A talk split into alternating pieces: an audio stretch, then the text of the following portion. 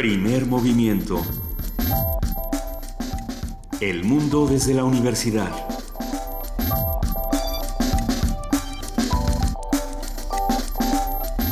Muy buenos días, son las 7 de la mañana ya con 4 minutos de este miércoles de agosto 17. Les deseamos un buen día, estamos aquí arrancando primer movimiento, querida Juana Inés de esa, ¿cómo estás? Muy bien, Luisa Iglesias, ¿cómo te va? Bien, estamos aquí en ausencia de Benito Taibo, Juana Inés de esa, jefa de información y Luisa Iglesias, listas para un día con muchísima información. De entrada podríamos hablar, querida Juana Inés, de lo que pasó el día de ayer con esta marcha gigantesca en Morelos contra la inseguridad. Sí, eh, digo, ya hay versiones de que en realidad este, son, eh, son fuerzas políticas que se están enfrentando, ¿no? Pues, como, como pasa muchas veces en estos casos, que hay una, que hay una corriente fuerte de la universidad que lo que busca es, eh, como desviar un poco la atención de lo que está sucediendo, pero bueno, pues las quejas en contra de la inseguridad y del el gobernador Graco Ramírez ahí están. Sí, y habrá que ver cuál es la respuesta de Graco Ramírez, que no es una persona que responde de la manera más tranquila y amable cuando hay este tipo de marchas. Lo que es interesante es que, bueno, no, no todas las marchas ocurren en la Ciudad de México. Pongamos atención a lo que está ocurriendo eh, alrededor, vamos a ver qué está pasando. Así como pues podríamos también hablar de, de lo que pasó en Vallarta con este ahora secuestro de los hijos del Chapo Guzmán. Eso es lo que se dice hasta ahora, esa es la evolución de la noticia. Sí, anunció la Fiscalía de, de Jalisco que había, que entre los que se habían llevado estaban, estaba un hijo del Chapo Guzmán. Pues habrá que, habrá que seguirlo y habrá que ver de qué se trata. Lo, lo que es, lo que es preocupante es que esto pueda suceder o sea, lo que yo pensaba es. bueno, independientemente de que esto se vaya, se vaya desvelando, que se vaya explicando que si primero era un hijo, que si luego era otro hijo, que si eran dos, ajá. reserva y que otro era jefe de escoltas de varias personas. Em, pero bueno, que, que una, más allá de que esto se vaya aclarando, lo que sí sucede es que dices, bueno, esto pasa en la mitad de, de una zona perfectamente turística en la, en la noche y no y no hay manera de controlarlo. O sea, estas cosas suceden y suceden a la vista de todos este con, con alarmante regularidad, entonces bueno, hay que ver qué está pasando en términos de seguridad. Ningún escenario público o privado tendría que ser eh, precisamente escenario de estos eventos violentos. Lo vamos a discutir en este programa, así como vamos a discutir muchísimas cosas. Hoy es miércoles de lectura y si extrañan a Benito Taibo, no se preocupen porque hoy vamos a hablar con él. Él es nuestro hombre en Panamá y nos va a contar qué está pasando por allá. Exactamente, vamos a, contar también con la participación de la Dirección General de Danza, vamos a platicar con Angélica Klein, su directora, nos va a hablar sobre la gala de Elisa Carrillo. Vamos a ver de qué se trata. En la ceremonia de bienvenida del ciclo escolar 2016-2017 que encabezará el rector Enrique Graue, eh, vamos a charlar esta mañana con Cindy Pérez Ramírez y con Dulce García, que estarán por allá para contarnos todo lo, que pasa en este evento tan importante. En la participación de la Dirección General de Artes Visuales y el Museo Universitario de Arte Contemporáneo, el MOAC, vamos a platicar con Gabriel Mestre, el curador, y va a hablar sobre la sexta edición de Asamblea de Artistas. Hashtag Dandy. ¿Qué es esto de mm, hashtag? Para eso vamos a hablar con Gabriel Mestre. O sea, porque yo lo quiero usar para muchas cosas, pero Oscar Wilde me va a decir que, que con cuidado antes de entrar al aire estaba yo recomendándole a Vania y contándole entero. El, ya, no tienes que leer, Vania, porque ya te lo conté completito. ¿Cuál? El fantasma de Canterville. Ay, siempre el fantasma de Canterville. Ya ves que Vania siempre tiene unas llaves y entonces puedes reconocer que viene Vania porque suenan sus llaves. Pero el chiste es que dejara tweets que aparecen y que se borran para que tuviera más. Pero el chiste del fantasma de Canterville es que tiene estas cadenas. O sea, todo el asunto del fantasma de Canterville son unos gringos que llegan a un castillo, que compran un castillo inglés que le viene con fantasma. Que le viene con sangre, que le viene con cadena. Y que le viene con fantasma que está haciendo su chamba. Y entonces tiene unas cadenas que chirrían, una, una mancha de sangre que nunca se borra. Y entonces, claro, los gringos se ponen a ello y lo empiezan a arreglar. Y entonces le dan un, un aceitito para sus cadenas y le dan un, un estropajito para su sangre para que la limpie. Y entonces, claro, el fantasma vive muy molesto porque estos gringos son unos pragmáticos que no entienden de tradición ni de nada. Es muy divertido. El fantasma de Canterville de Oscar Wilde de los mejores textos para niños que se pueden encontrar. Hace muchos años que no lo leí, habrá que releerlo. ¿Te lo platico otra vez? Vamos, vamos a, platicarlo y también vamos a leerlo todos juntos. En nuestra nota del día vamos a hablar de la campaña He for She de la ONU, esta campaña adoptada por la UNAM. Vamos a hablar con Mónica González Controa, abogada general de la UNAM. Sobre este tema platicaremos también con Lucía Olmos, productora de la ópera Marea Roja, sobre esta, pues esta obra que tiene como tema el feminicidio. En la poesía necesaria le toca a, me toca a mí, ¿verdad? Sí. toca a ti. Tenemos sobre la mesa un, el nuevo poemario de Natalia Toledo que se presenta hoy el dorso del cangrejo. Sí, se presenta el día de hoy en el péndulo Polanco, esto es en Alejandro Dumas 81, y los invitamos a que estén por allá a las siete y media de la noche, pero lo vamos a platicar en el momento de poesía necesaria y les, los invitaremos a que lean este bellísimo libro. En la mesa del día, un tema que salió en nuestra conversación anterior con Alberto Betancourt, ¿por qué el odio vende? Vamos a platicar con Enrique Díaz Álvarez, escritor, autor de El Traslado, doctor en filosofía y profesor de Filosofía y Teoría Política Contemporánea de la Facultad de Ciencias Políticas y Sociales de la UNAM. Y defensor del ejercicio de la imaginación. Bueno, es que eso a mí me encanta. Y cuando de la lectura como forma de rebelión. Todo eso lo vamos a platicar. Al leer el traslado, yo creo que eso es una de las cosas que más se te quedan, ¿no? El ejercer la imaginación como, como defensa ante la violencia y ante, y ante la otredad. Pero bueno, vamos a platicar también con nuestros amigos del Programa Universitario de Bioética. Hablaremos con el director Jorge Linares, que nos hace la pregunta, ¿qué hay de malo en doparse? Y yo me imagino que se refiere a los deportes, o no, pues o a todo. Bueno, ¿qué hay de malo por averiguar el día de hoy. Pero por lo pronto tenemos una nota. Tenemos una nota. Arranquemos primer movimiento esta mañana. Los invitamos a que se queden con nosotros de 7 a 10 de la mañana aquí en el 96.1 de FM, en el 860 de AM y en www.radionam.unam.mx. Hoy se conmemora el Día del Peatón. En la Ciudad de México cada 12 horas alguien es atropellado. Los expertos opinan que para revertir esta situación se debe invertir en banquetas amplias y sin obstáculos. nuestro compañero Isaí Morales preparó la siguiente nota. El Día Mundial del Peatón se conmemoró por primera vez en 1897, año en que fue atropellada en Inglaterra la primera persona en el mundo. En México, esta conmemoración se instauró el 25 de noviembre de 2004, pero posteriormente la conmemoración se estableció definitivamente el 17 de agosto. Sin embargo, aunque tiene el objetivo de concientizar acerca de la fragilidad del transeúnte, en la Ciudad de México ser atropellado es para algunos una actividad de alto riesgo. José Ávila Méndez, académico de la Facultad de Arquitectura del UNAM, señaló que no tenemos suficientes códigos de conducta vial, lo que genera la gran mayoría de los accidentes. Hay un conflicto entre el automóvil y el peatón son problemas estructurales de la ciudad, no son nada más problemas de reglamentos o de normas. Nuestra ciudad estuvo hecha para los peatones y ahora nos están invadiendo los automóviles imponiéndose como un medio hegemónico. Eso es lo que genera una disputa por el mismo espacio, no pueden existir dos cuerpos en el mismo espacio. El aspecto cultural también es muy importante, no tenemos suficientes códigos de conducta. El problema del automóvil en México es que no solo es un medio de transporte, también representa una forma de estatus social y económico.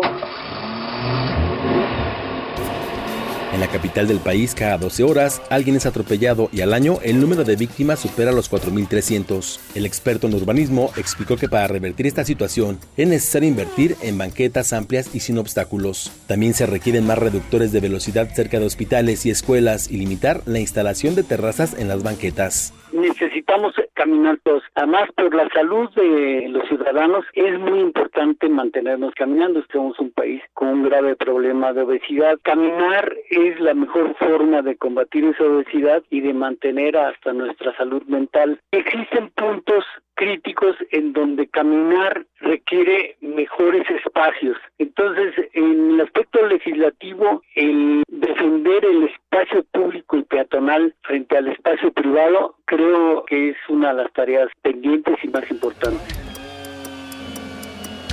El especialista señaló que la viabilidad de ciudad y la civilización dependen de la actividad y la convivencia humana y eso se pone de manifiesto en nuestra condición de peatones. El ser transeúnte implica ser ciudadano, el andar exclusivamente en automóvil nos aleja de nuestra condición de ciudadanos. Con información de Isaí Morales, Radio UNAM.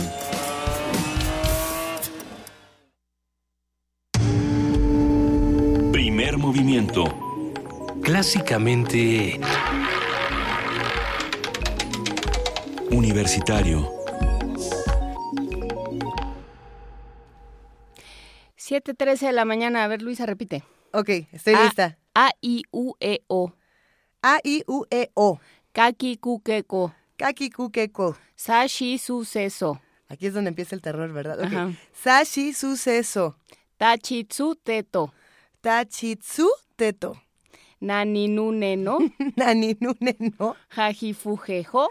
Jajifujefo, ¿qué estamos Jajifujejo. Ah, no, a ver, Jajifujejo, ¿qué estamos haciendo, Juana Inés? Mami mumemo. Mami mumemo. Yayuyo. Yayuyo. Rarirurero. Rarirurero. Guawo. Guawo. Mm, ok. Ya puedes cantar esta canción que es del alfabeto japonés. Vamos a poner en redes la letra también para que canten ustedes. Ah, ¿este es karaoke japonés? Esto es karaoke japonés, el alfabeto japonés. Para niños y no tan niños. A,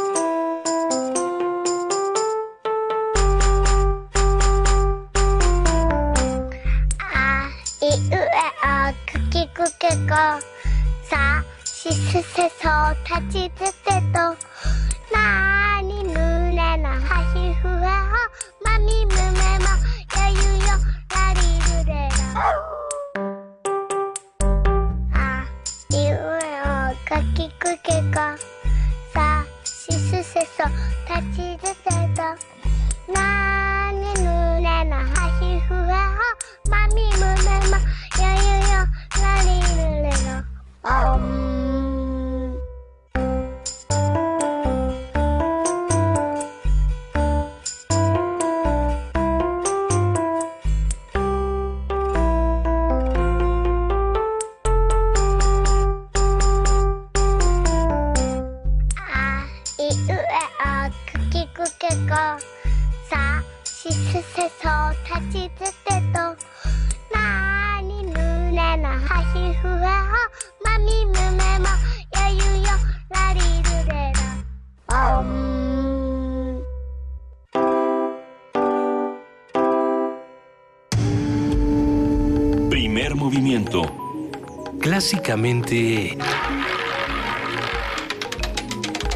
Reflexivo.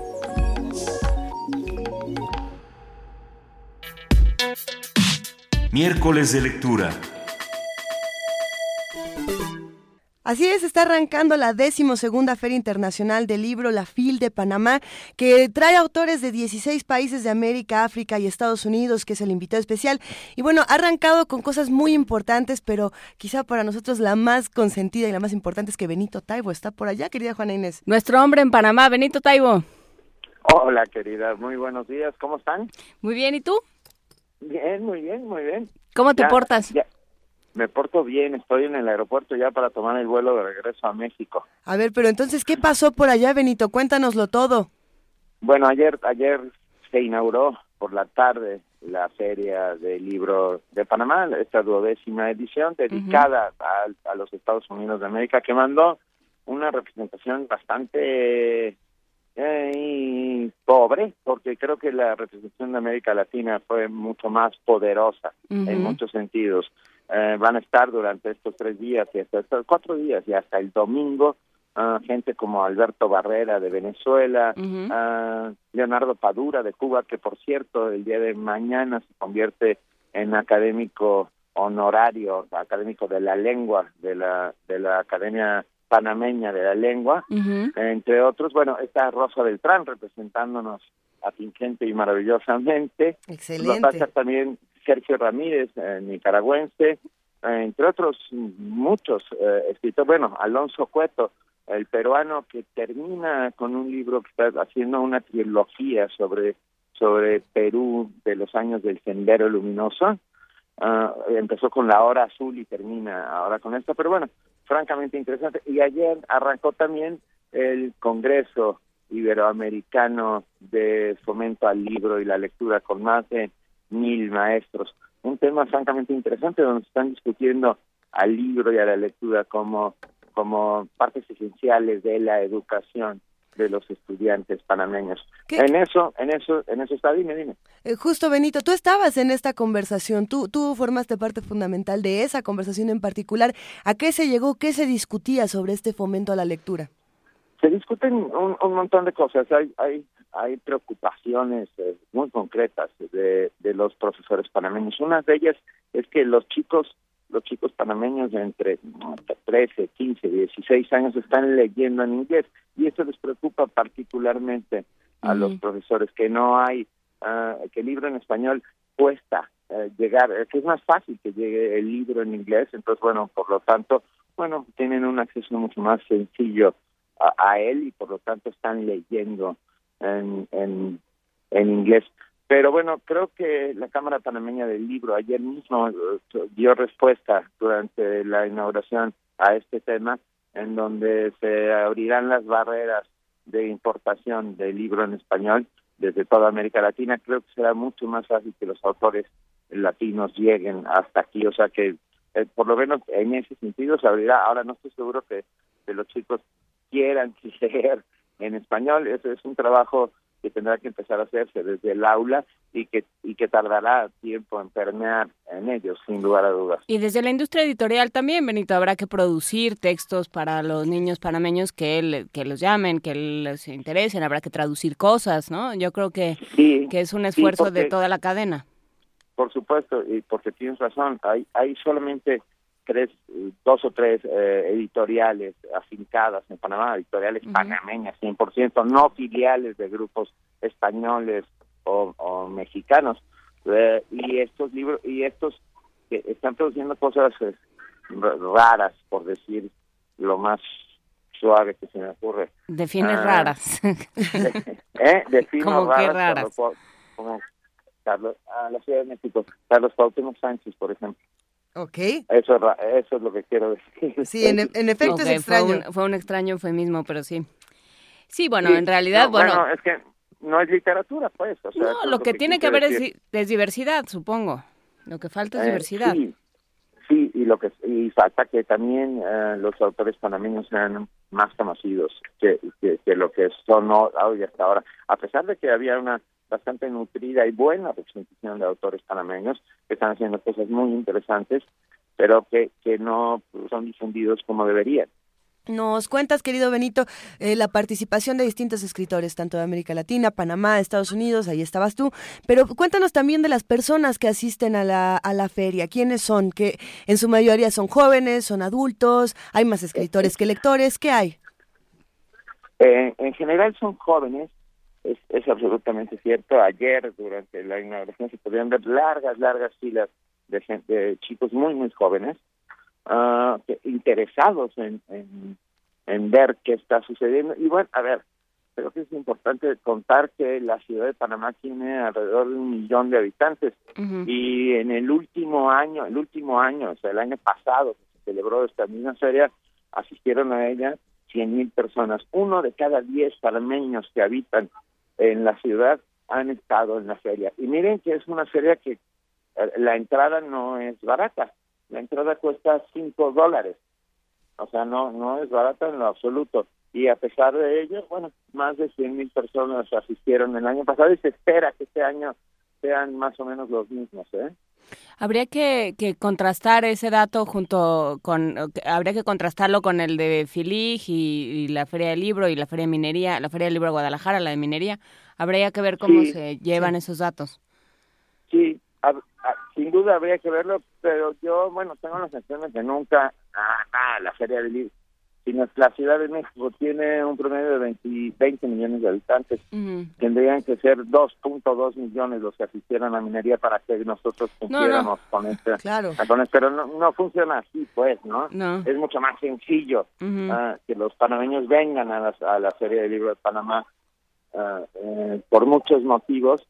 Ah, está situada de una manera estratégica además es una feria cortita, ¿eh? arrancó ayer y termina el domingo. Es una feria que arranca el martes, no, que es raro, pero pero mira, lo que hay es un uh, enorme cantidad de jóvenes que se están acercando al libro de lectura. Eso lo pude observar ayer muy claramente.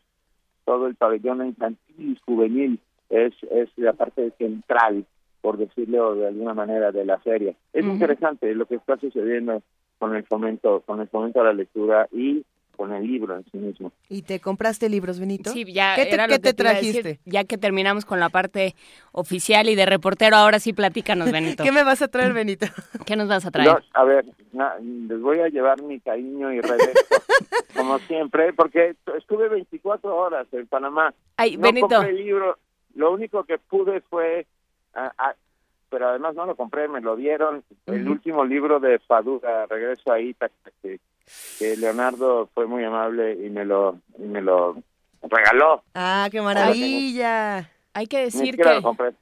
Que Leonardo Padura es este escritor cubano que tiene, tiene experimentos interesantísimos, una, no- eh, una serie de novelas detectivescas con ese personaje que se llama como nuestro amigo de Resistencia, Mario Conde. Mario, Conde. Mario Como- Conde. como nuestro mago de cabecera Mario Conde, este tiene también esta novela que hace un par de años fue lo que todo el mundo leía, que era El hombre que amaba a los perros sobre sobre Ramón Mercader y, y Así es. Y- el y asesinato bueno, de- de Trotsky.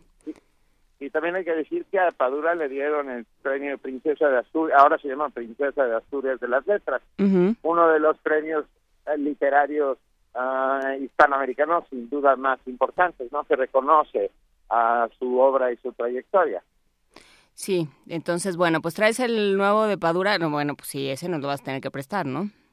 Ese se los presto, pero está dedicado, así que me lo tienen que devolver. Ah, Bueno, Benito. es- ayer tuvimos una conversación sobre si los libros se devolvían o no se devolvían. No te vamos a decir qué dijimos hasta que nos prestes el libro. A ver, no, no, momento, yo estoy, con- estoy de acuerdo en que no se devuelven con la salvedad y única excepción de que estén dedicados. Bueno, está bien. No, no te quedas con el libro que dice para mi querido Pepe, al cual le debo un montón de años, de bla, bla, bla. O, sea, o le arrancas la paginita y si le devuelves la paginita dedicada a Pepe, pues, ¿no? Se la pones en un marquito para que la guarde. En una Exacto, miquita. la- La pones en una la pones miquita. en un marquito. Pero sin duda está interesante lo que está sucediendo y lo que va a suceder estos estos días en la feria. Rosa Beltrán participa mañana, me parece. Ah, Ujú. La vi muy sonriente ayer durante la inauguración. Sí. La inauguración fue interesante también. Y, y, y- a ver, mañana que esté ahí les contaré de un personajazo, Juan David Morgan, que es tataranieto del pirata. que ¿Del pirata Morgan? Sí. No puede ¡Qué bonito! ¿Y de quién crees que escribe? Del pirata Morgan. Escribe historias de piratas. Es un personaje maravilloso. Lo tendremos que es un- conocer. es- él es historiador, ah, y eh, pero bueno, ha escrito novelas y es un, es casi un, una suerte de leyenda aquí en Panamá. Además, es un personaje entrañable y maravilloso. Ah, pues nos cuentas mañana. Yo tengo una última pregunta, querido Benito, si todavía tienes tiempo antes de subir a tu avión. Sí, Yo, eh, estamos todos aquí al tanto de que conoces todas las ferias, o por lo menos muchísimas, viajas constantemente fuera del país, estás en distintas ferias, estás en las de México también, y bueno, siempre hay cosas positivas, pero también hay cosas que uno puede mejorar. Y después de conocer todas estas, ¿qué le cambiarías a todas estas ferias? ¿O qué mejorarías? ¿O qué crítica podrías hacer también a lo que se vive en las ferias del libro? híjole, ah, ay, ¿Que te A lleven ver, en palanquín? sa- ¿sabes? ¿Que te lleven de un sitio a otro en palanquín, Benito? Pero te digo algo, la gran maravilla de esta feria es que está- el hotel sede está situado a 45 metros de la feria, solo cruzas una calle. Ah, bueno. Ah, eso es una joya. Bueno, como en Guadalajara sucede, ¿no? Y en Monterrey Casi- también. casi- y en Monterrey, bueno, en Monterrey está dentro, ¿no? Ujú. El hotel está dentro de la feria, Sí. literalmente. No, tal vez eh, eh, lo caro que resulta ah, para mucha gente, yo creo que muchos más visitarían la feria si no costara 5 dólares. Pero bueno, eh, es- eso habla de los subsidios que se tragan en México para la creación de ferias. Ah, y, y por otro lado, eh, ah, tiene espacios grandes esta feria en donde eh, están, hay estantes, el cuerpo diplomático acreditado, como ellos lo dicen políticamente correctamente, ah, que yo creo que muchos de ellos llevan revistas ah, que no, va, que no aportan en nada a la lógica a la lógica del fomento a la lectura y a ninguna otra lógica. Son, son una suerte de escaparate de lo que sea. Pero bueno, en Panamá eso sucede mucho, ¿eh? Ah, todos los años hay toda una área que, se, que tiene stands, stands o locales donde las embajadas acreditadas en este país muestran no su producción editorial, sino eh, los temas de turismo. O sea, la- esa, esa es la única parte que yo... Y quitaría, por supuesto, todos los... eh, nada, ya no voy a decir nada. No, está- luego lo platicamos, si te parece bien, con más calma. Sí, sí, sí, sí. Es que estoy pensando en cómo podemos arreglar muchas ferias, pero un poco es nuestra misión, ¿no? Porque por aquí, No, por aquí tiene se- que haber sí. de todo y tienen que tener acceso a todas Sí. las, las propuestas editoriales, pues bueno, hay de todo, ni modo. Aquí, por ejemplo, Estoy de acuerdo. nos mandan un mensaje que, que lo que decía era precisamente el apoyo a las editoriales independientes, el mayor apoyo a editoriales independientes, no solo en nuestro país, que quizás es donde más se dé, sino en otros países donde también se debería de dar a conocer ese trabajo. Aquí también sucede, ¿eh? Ah, Eso es bueno. La, el- la gran mayoría de los autores panameños emergentes, por llamarlo de alguna manera, gente joven que está y que se están haciendo cosas muy interesantes, eh, está en editoriales independientes, pequeñas editoriales que tienen su representación, pero que sin duda podrían ser más poderosas y podrían llegar más lejos. Encontrar un libro de un escritor joven panameño fuera de Panamá es, es tarea titánica, es como encontrar el, el oro el oro del, de Nuestra Señora del Juncal, ese mítico barco que se hundió en, en costas, en, cos- en unas costas por aquí cerca. O el trabajo de un mexicano también. ¿no? Es tan difícil Bueno. como encontrar el trabajo de un mexicano. Claro, claro, pero hablo en el, en el sentido de- del propio país. En, en México, eh, los están, eh, por ejemplo, en la Feria del Libro de Guadalajara hay un tan grande de editoriales independientes que está funcionando desde hace tres o cuatro años. Pero que pelearon que pelearon las Ah, claro. editoriales independientes y que y que lo han ido ganando el espacio Ah, claro. y que lo han, lo han ido ganando. lo que, lo han logrado como gremio. y hay otras editoriales independientes que empezaron como independientes y que hoy son emporios, como estoy pensando en Sexto Piso. Sexto piso. ¿eh? Almadía volvió- también, ¿no? Y Almadía, que, que antes eran eso, editoriales emergentes, independientes, y hoy son grandes editoriales, grandes e importantes editoriales. Y distribuidores. Sí, están gruesos esos muchachos. Oye, ya, pero- pero- ya la última, la última. ¿Cuál de todas estas ferias entonces sería tu consentida? De todas las ferias a las Ay, que... Sí, eso es muy difícil. problemas. Perdón, perdón, pero quiero saberlo. Yo tengo la mía, Sí, es- pero tú, ¿cuál es la tuya, Benito? A ver, cu- no, ¿cuál es la tuya, Luis? ¿La mía? La mía la de Guadalajara. Y la... ¿De Guadalajara? No, sí, Guadalajara. Bueno, pero No. escucha, a mí las pequeñas ferias del libro que Es que suceden sí. en el país, hay muchas que quiero mucho. Sí. La Feria del Libro de Monclova, por ejemplo, es una feria chiquitita.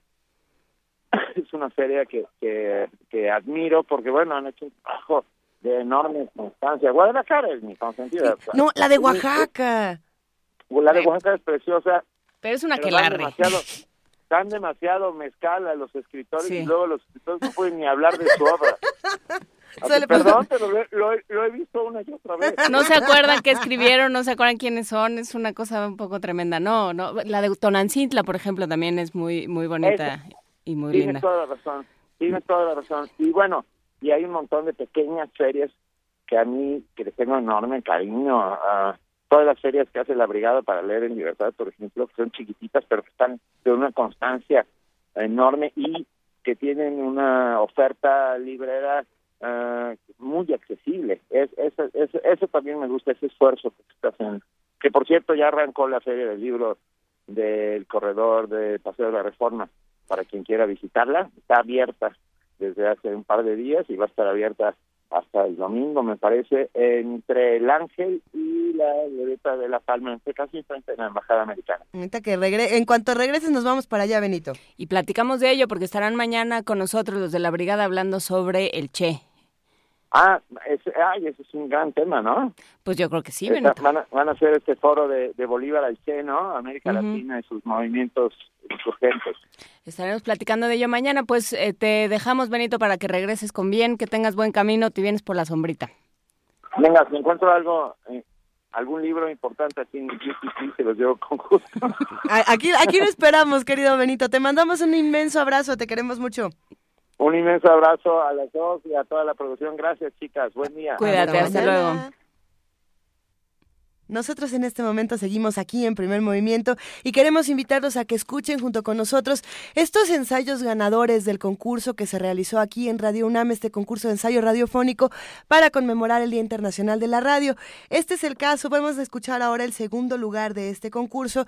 Es una producción de Rodrigo Hernández con ayuda de Maripaz Génera, a quien le mandamos un gran abrazo. Y bueno, este texto era de Mitzi Meyali y Robledo Rodríguez, que es el segundo lugar. Vamos a escucharlo.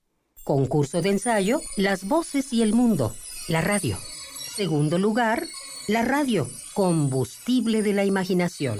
de Mitzin Meyali Robledo Rodríguez, pasante de la carrera de filosofía en la UNAM. Nadie niega que hay momentos de locura. Se pierde el norte de vez en cuando y blandas furias nos enseguecen. Hay, también, momentos de tedio seco e indetenible. Estos son menos dramáticos, pero petrifican en conformidad. El punto es que tiró la toalla a la mente despejada y te quedaste completamente a oscuras. ¿Qué te tiene así? Pueden ser tantas cosas. Quizá tu pareja fue precisa cuando apuntó al ombligo de tu ya famélico corazón.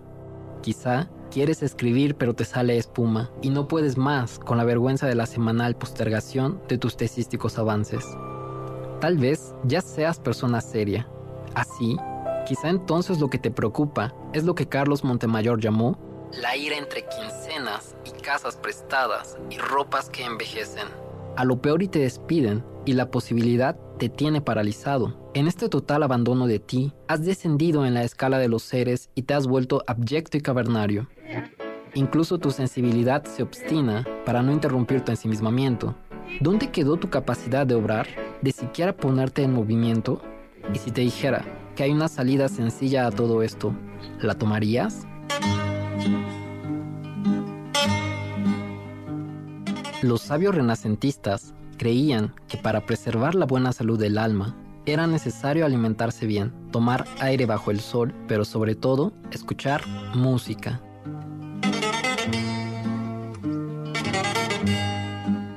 Creían que si los vapores que exhalaban los alimentos eran benéficos para nuestro cuerpo, con mayor razón la música, en esencia incorpórea, era la mejor manera de nutrir el alma. En mí no hay nada mío, Una risa, un poema, el timbre de un joven al hablar. Todos ellos eran música. Y bien, ¿qué tiene que ver todo esto con la imagen de ti inmóvil? Si estás escuchando, entonces sabes lo sencillo que es encender la radio.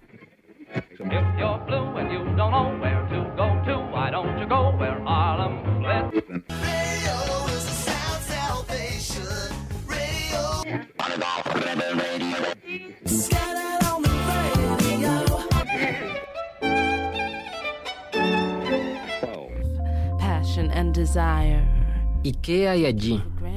Voces, ritmos, silencios, ecos y ruido, y carcajadas y gente y el mundo. Todo lo sonoro cabe allí, y pareciera que todo el mundo tiene un sonido. Volvamos al embudo de tu mente. ¿Qué es ella, sino reina y soberana de nuestras facultades? Sin embargo, cercada por los problemas, cayó en arrebato y se enclaustró. Construyó murallas y laberintos, y todo ello en tu cabeza. Por fortuna, no somos solo calculadoras. Nos queda la imaginación. ¿Has notado que la radio es, de todos los medios, el que más echa a andar tu capacidad imaginativa? Entra en escena una voz. En mí no hay nada mío, solo descortisombra y un crujido que nos curme perfume. Y enseguida te descubres siguiendo las pistas hasta llegar a la forma de los labios, los ojos, todo. Mientras tanto, en alguna conglomerada vialidad al norte de la Ciudad de México. Así es como funciona. Hay momentos en que se pierde el horizonte. Cuando eso pase, prueba a prender la radio. Con seguridad algo, alguien, se escuchará. Y sin darte cuenta, habrás recuperado tu lugar en el mundo. Tu imaginación hará el trabajo. Y una vez despejado, podrás reincorporarte.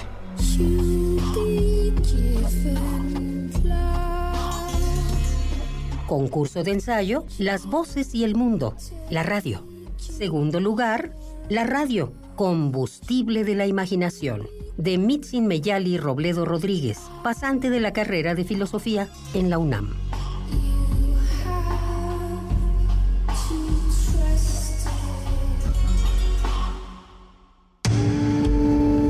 Primer movimiento. Clásicamente... Incluyente. En redes sociales, en Facebook como Primer Movimiento UNAM y en Twitter como P Movimiento o escríbenos un correo a primermovimientounam@gmail.com. Hagamos comunidad.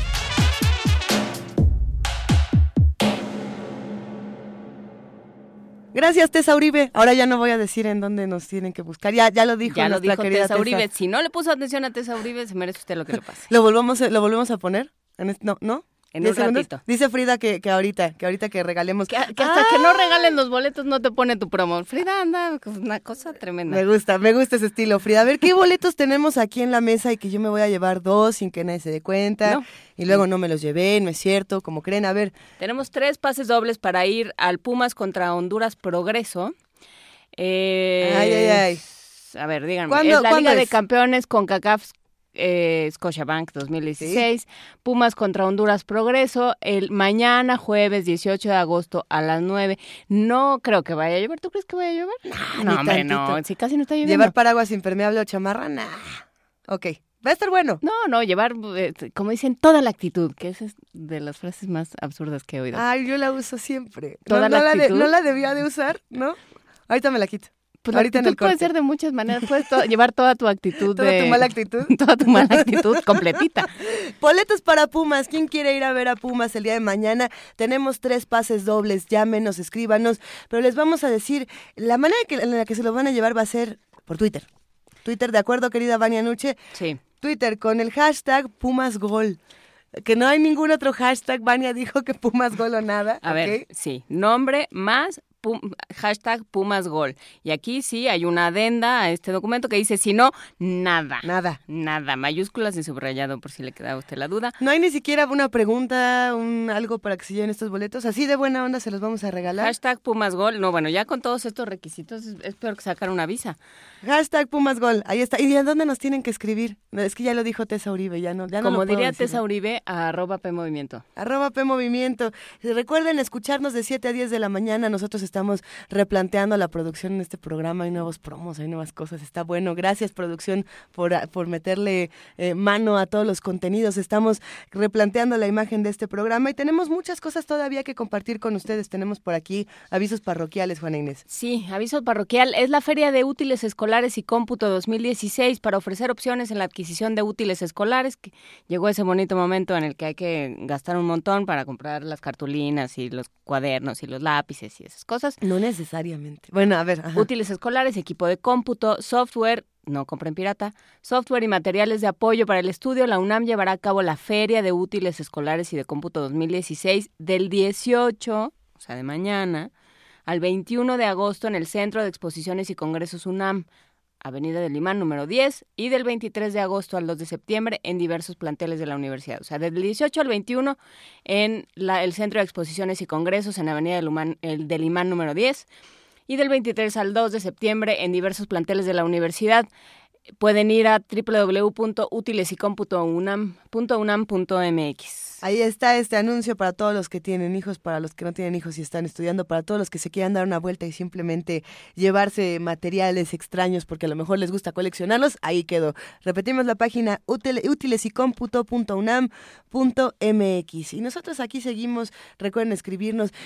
Ayer se quedó la, la polémica, ya, ya no lo voy a, no la voy a encender más, de si subrayar o no subrayar los libros.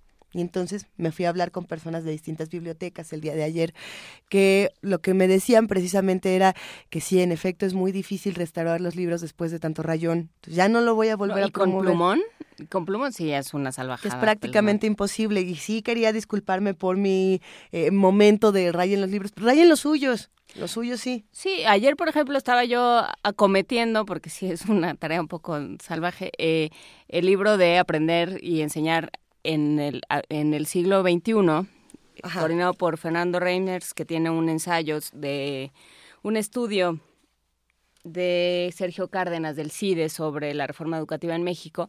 Y entonces, pues sí, necesita uno un lápiz, o sea, ir subrayando ahí pedacitos. ¿no? Poquito. Sí, Aunque pues sí, sea. para que luego uno se- sepa para dónde iba en esa lectura. Pero bueno, eh, eso ya es un tema que vamos a dejar por lo pronto antes de que ya todo se quedó. ponga peor. ya quedó ahí ese tema, vamos a seguirlo platicando.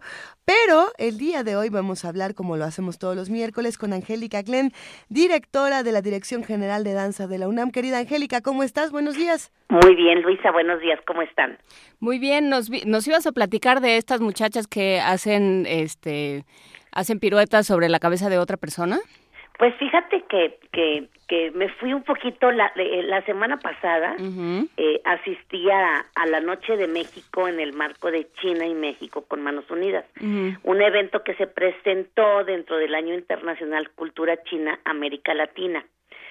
Y la verdad fue un espectáculo pues inolvidable, inolvidable que permitió pues conocer para la gente que no ha tenido oportunidad de ver la, la vasta cultura china en donde hubo pues bailarines, músicos, acróbatas, este y pues me dieron ganas un poco de hablar de, de los orígenes de la cultura china, más bien de más, que de esta acción de las bailarinas que se paran en puntas arriba en la cabeza del varón.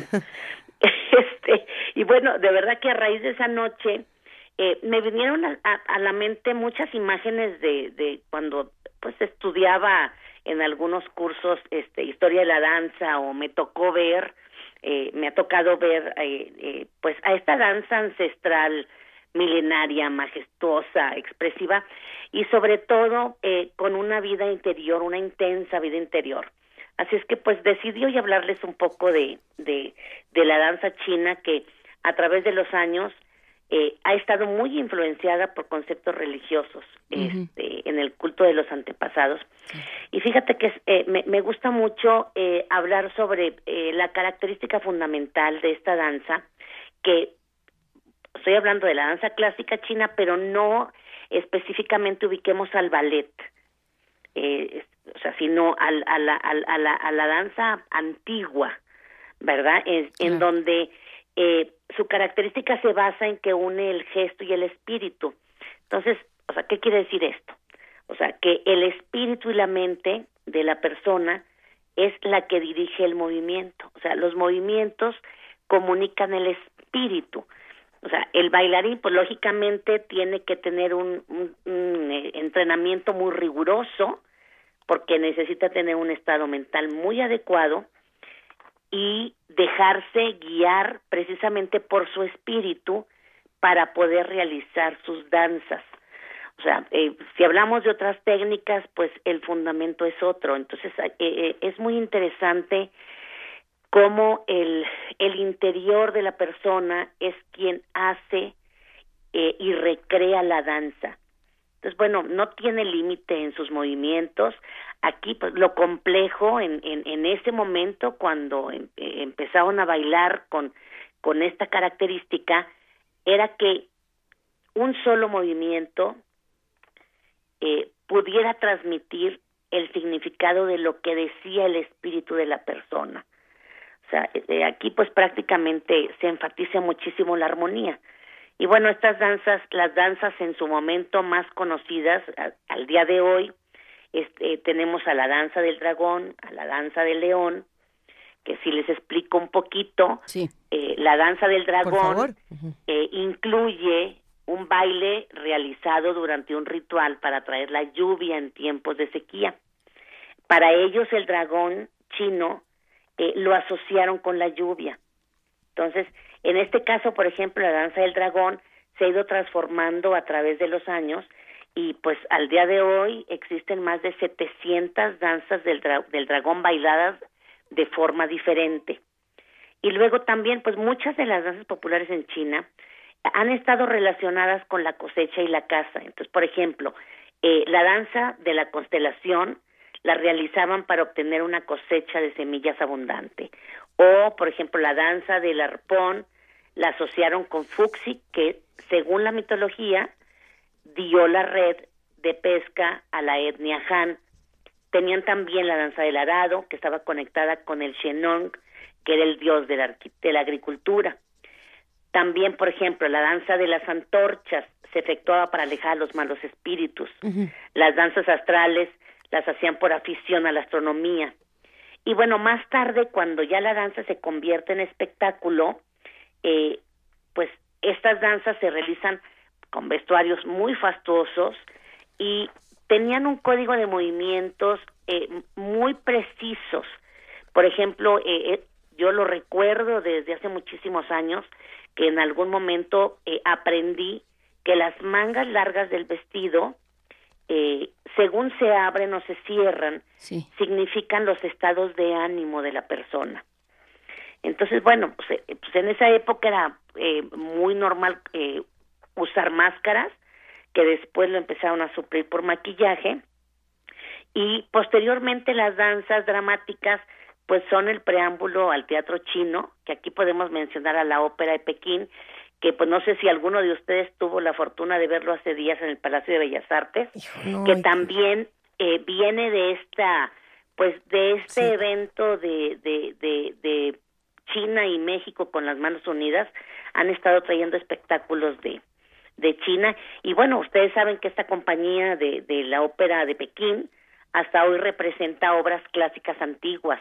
Es, es, un, es una forma muy fácil de entender quizá lo que yo les esté hablando. Si no pudieron verlo en el teatro, pues podrían meterse al, al canal de YouTube y buscar algo sobre, sobre la ópera de Pekín porque se podría pues un poco entender esta cuestión mística milenaria que caracteriza y este y bueno la danza china sigue, o sea, la danza en China sigue y sigue revolucionándose. Y, por ejemplo, para que tengamos una idea de, de cuándo empieza el ballet de forma oficial, eh, la primera escuela en China fue la Beijing Dance School, que eh, la, se estableció en 1954, siglo pasado.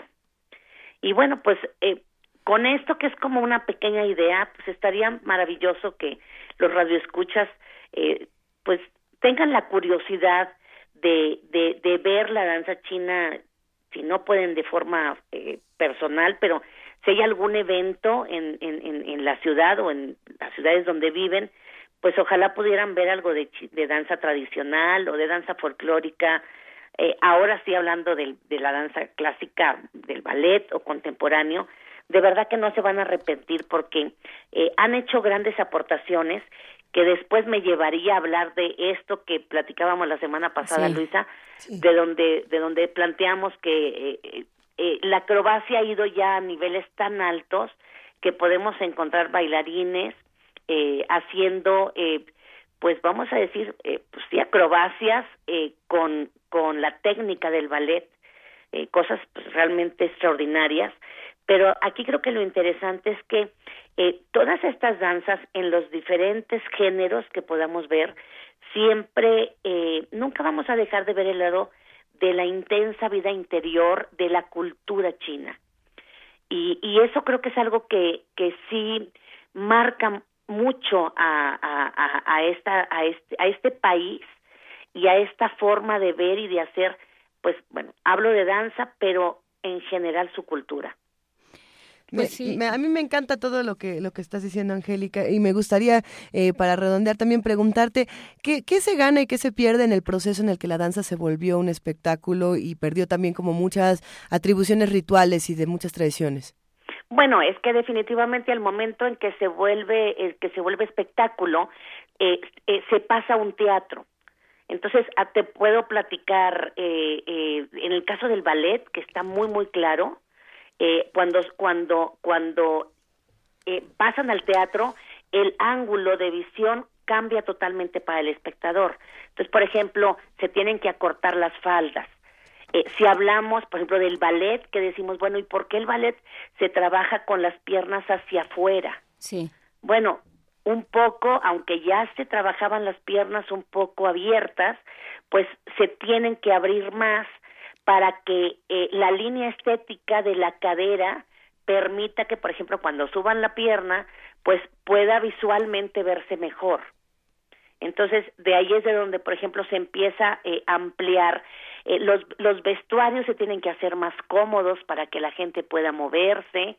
Y después, pues esto implica, como, como les, les planteaba, eh, en la danza china se usaban máscaras, empiezan a ser pues incómodas y el, el- la expresión de la cara pues requiere de algo más, entonces las máscaras se quitan, se, se pone maquillaje, o sea, hay que adaptarla.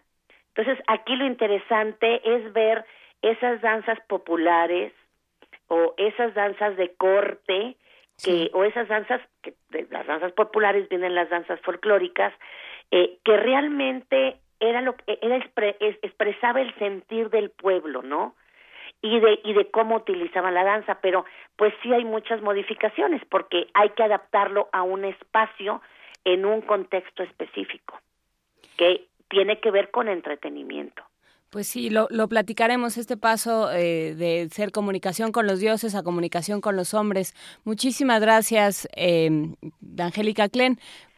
La danza, vamos a escuchar la danza de Kuan Yin de las mil manos. Te Perfecto, y no, y no olviden que la danza es un derecho de todos. Un la abrazo. danza es un derecho de todos. Muchísimas gracias, Angélica. Hasta luego. Hasta luego. Al tiro. Fin.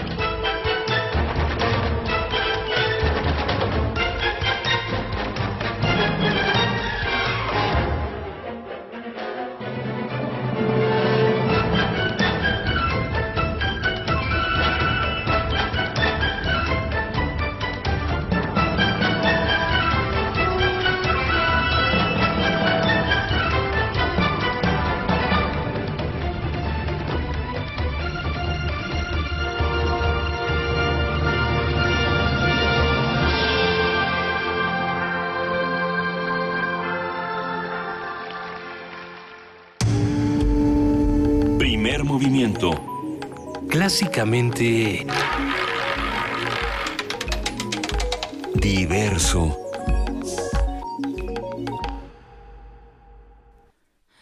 Siete cincuenta y cinco de la mañana y ya tenemos, no, no nos perdemos de nada. ¿De Este, nada? Tenemos gente en Panamá y tenemos gente en Ciudad Universitaria. Creo, en Ciudad Universitaria o en alguna, en Tlatelolco. Sí, no, no en Ciudad Universitaria. ¿Dónde estás, querida Cindy Pérez Ramírez? ¿Nos escuchas?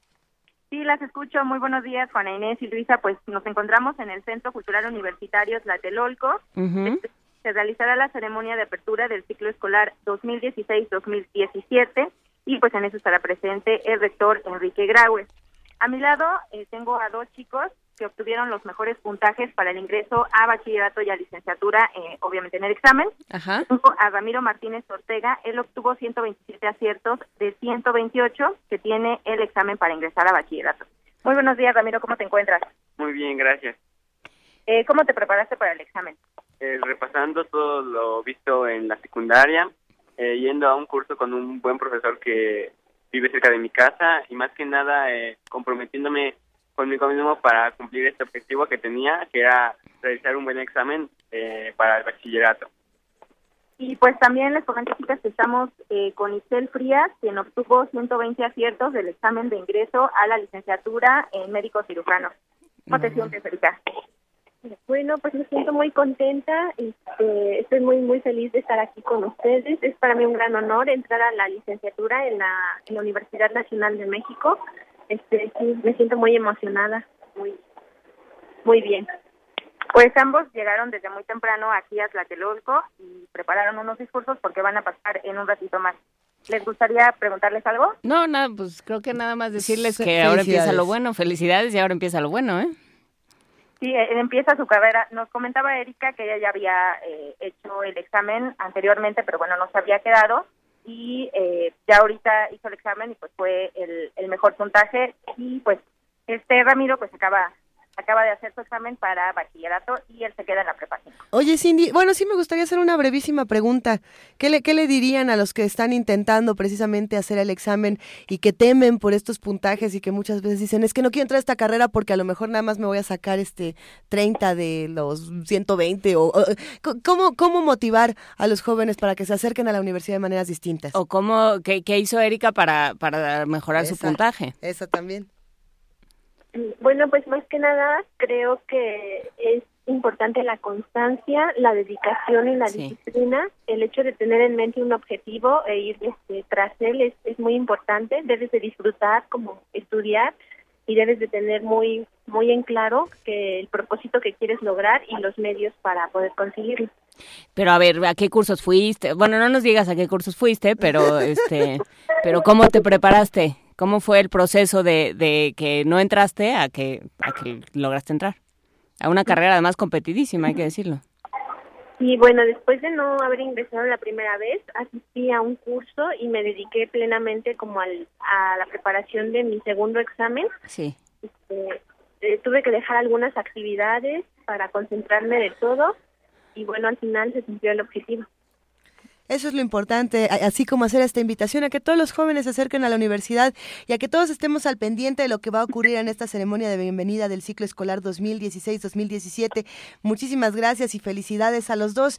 Cindy Pérez Ramírez, ¿vas a estar mucho tiempo por allá para que nos sigas contando cómo se pone todo?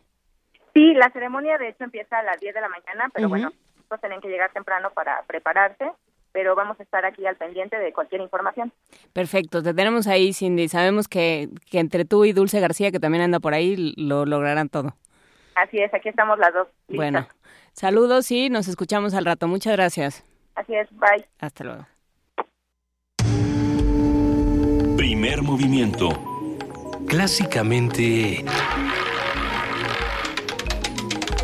Universitario.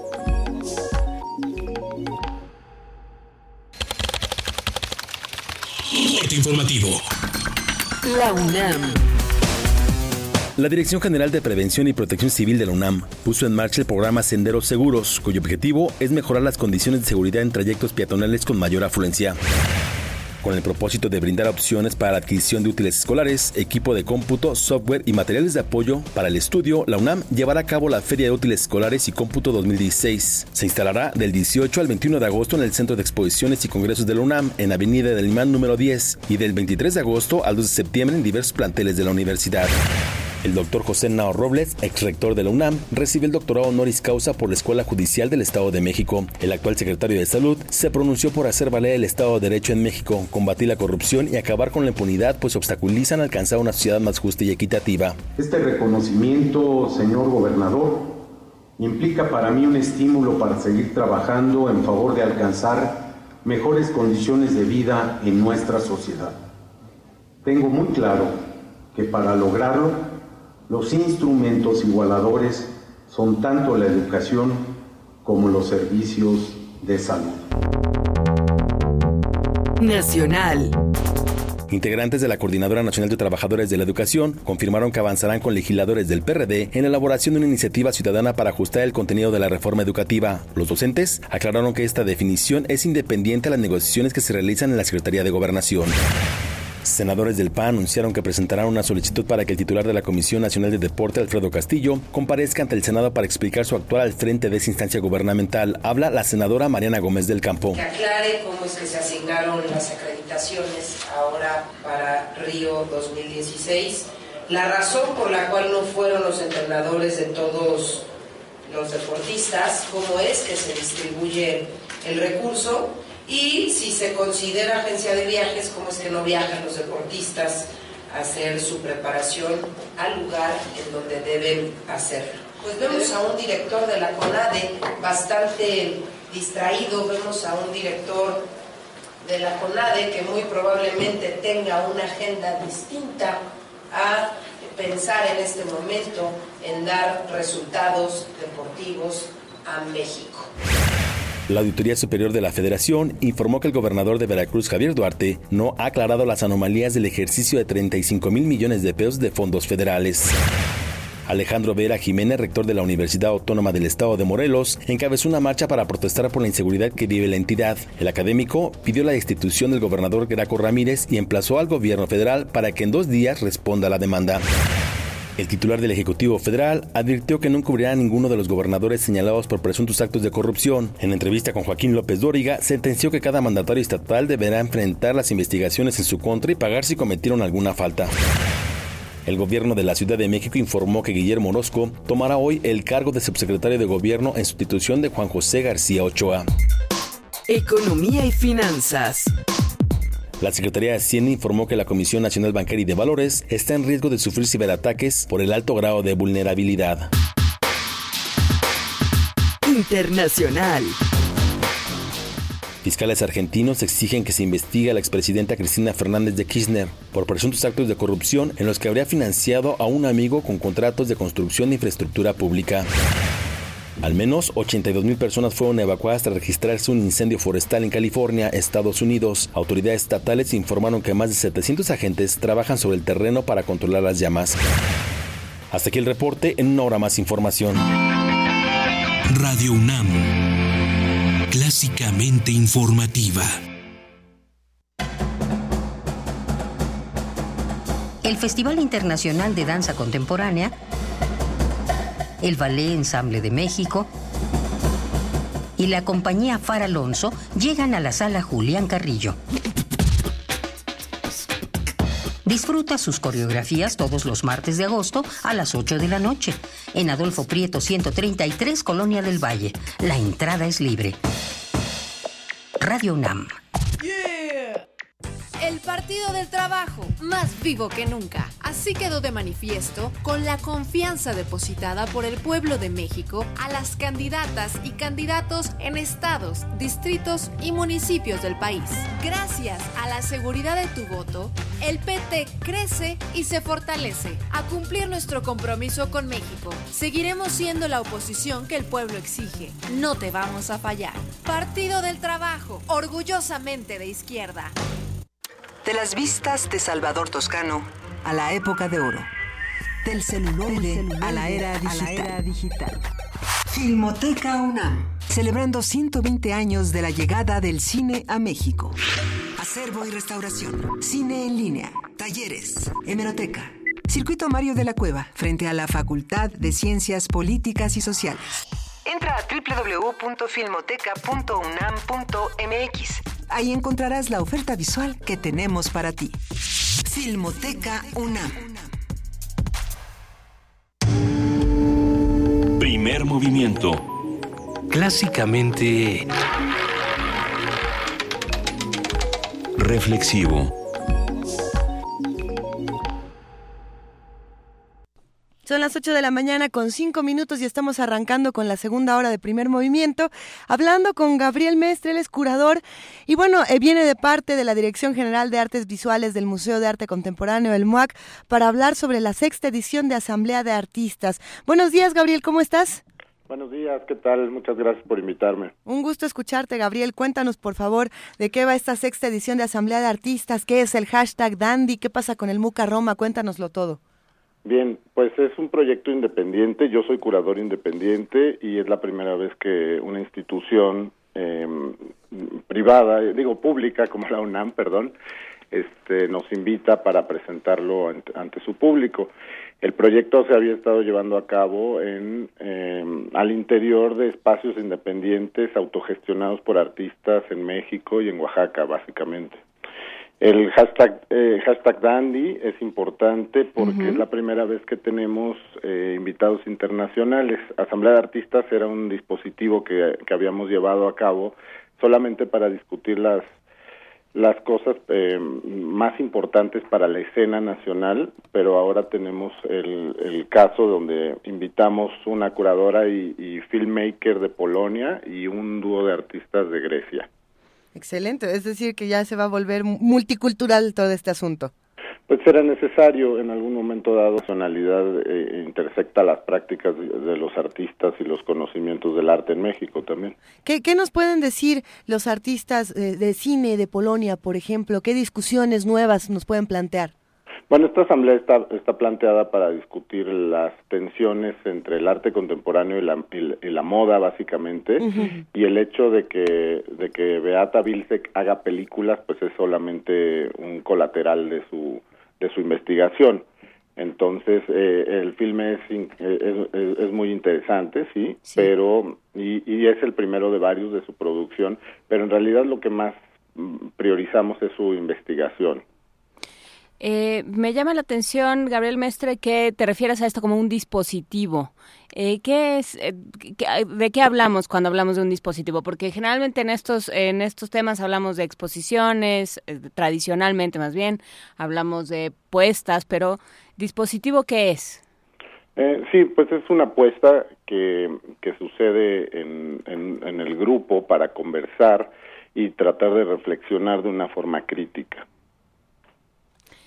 Con eso, con eso nos vamos, vamos a seguir tratando de, diseccionar qué es lo que pasa en todas estas discusiones. ¿Cómo nos sumamos, Gabriel? ¿Qué hacemos? ¿A dónde acudimos? ¿Cuándo? ¿Cómo? Cuéntanoslo todo. Es en el Muca Roma, por supuesto, que está en la calle de, de, Tonalá y Colima, en, en, la colonia Roma, y va a pasar el viernes a las 5 de la tarde. Y, y bueno, pues va a haber la presentación de todos estos artistas, incluido Jesús León de México, que es precisamente la pieza que dialoga con los invitados internacionales, la pieza de México que dialoga con ellos y, eh, y básicamente el, eh, la nueva vocación del Mucarroma ha creado este espacio de reflexión que da cabida a proyectos como este. Me, me, parece importantísimo todo lo que está haciendo el MUCA Roma, porque como bien dices, Gabriel, eh, las cosas están cambiando en distintos espacios de la universidad. MUCA Roma está poniendo una apuesta muy diferente a lo que los museos deberían de ser, a lo que los museos deberían de estar discutiendo. Exactamente. Y bueno, pues yo creo que todos vamos a estar con ustedes, vamos a compartir toda la información en redes sociales y te agradecemos muchísimo que te hayas tomado el tiempo de charlar con nosotros esta mañana. Muchas gracias a ustedes de Primer Movimiento por haber considerado importante invitarnos. Gracias. Lo es, por supuesto. Sí, gracias, Gabriel. Primer Movimiento. Clásicamente... Diverso.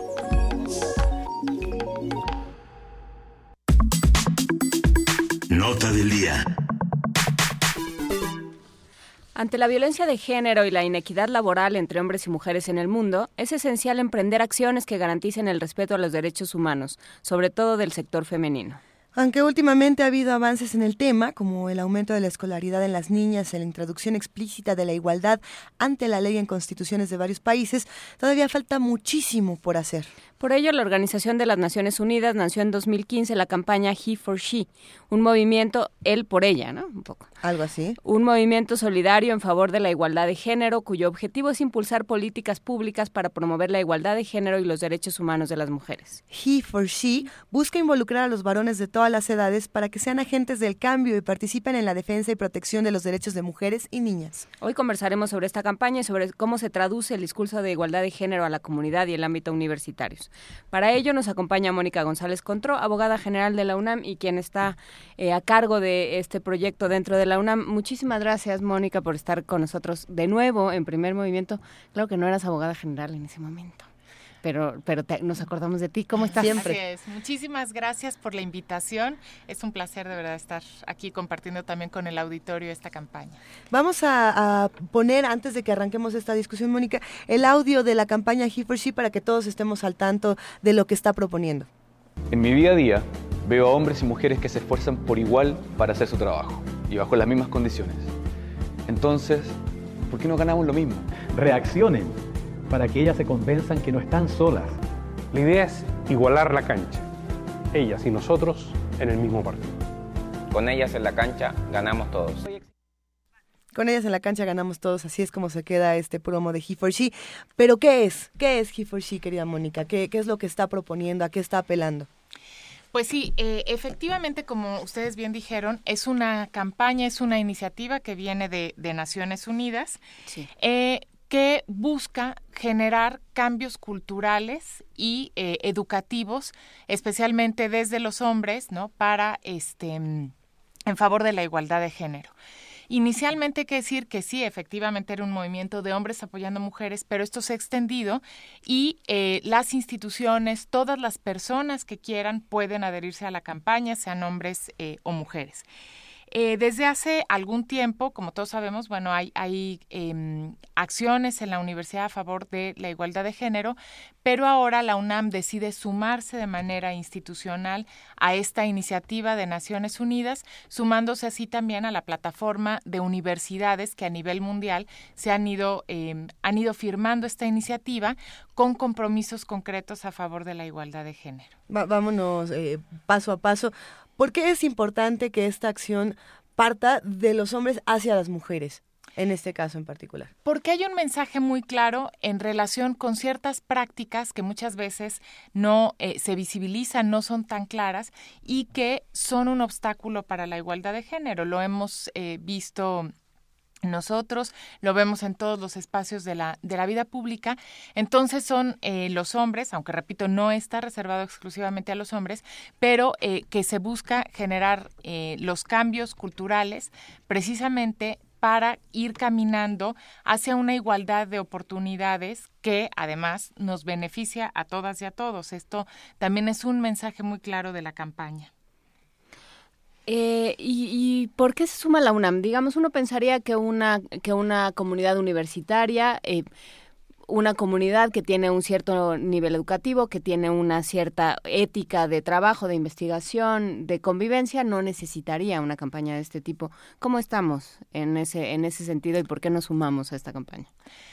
Pues efectivamente podemos decir, ¿no? Somos universitarios y, eh, bueno, desde luego la igualdad eh, no es, eh, o la desigualdad más bien, pues no, no es igual que en todos los ámbitos del país, pero de todos modos nos falta muchísimo que caminar precisamente en el tema de, por ejemplo, em, acceso de las eh, mujeres a una vida libre de violencia, ¿no? En este sentido, hay una línea muy clara de, de, trabajo en relación con la violencia de género, con la igualdad también en los puestos directivos, ¿no? Consideraciones tales, por ejemplo, como eh, acciones diferenciadas o acciones afirmativas para permitir que las mujeres lleguen a em, los niveles más altos de posgrado, em, también que lleguen a puestos directivos.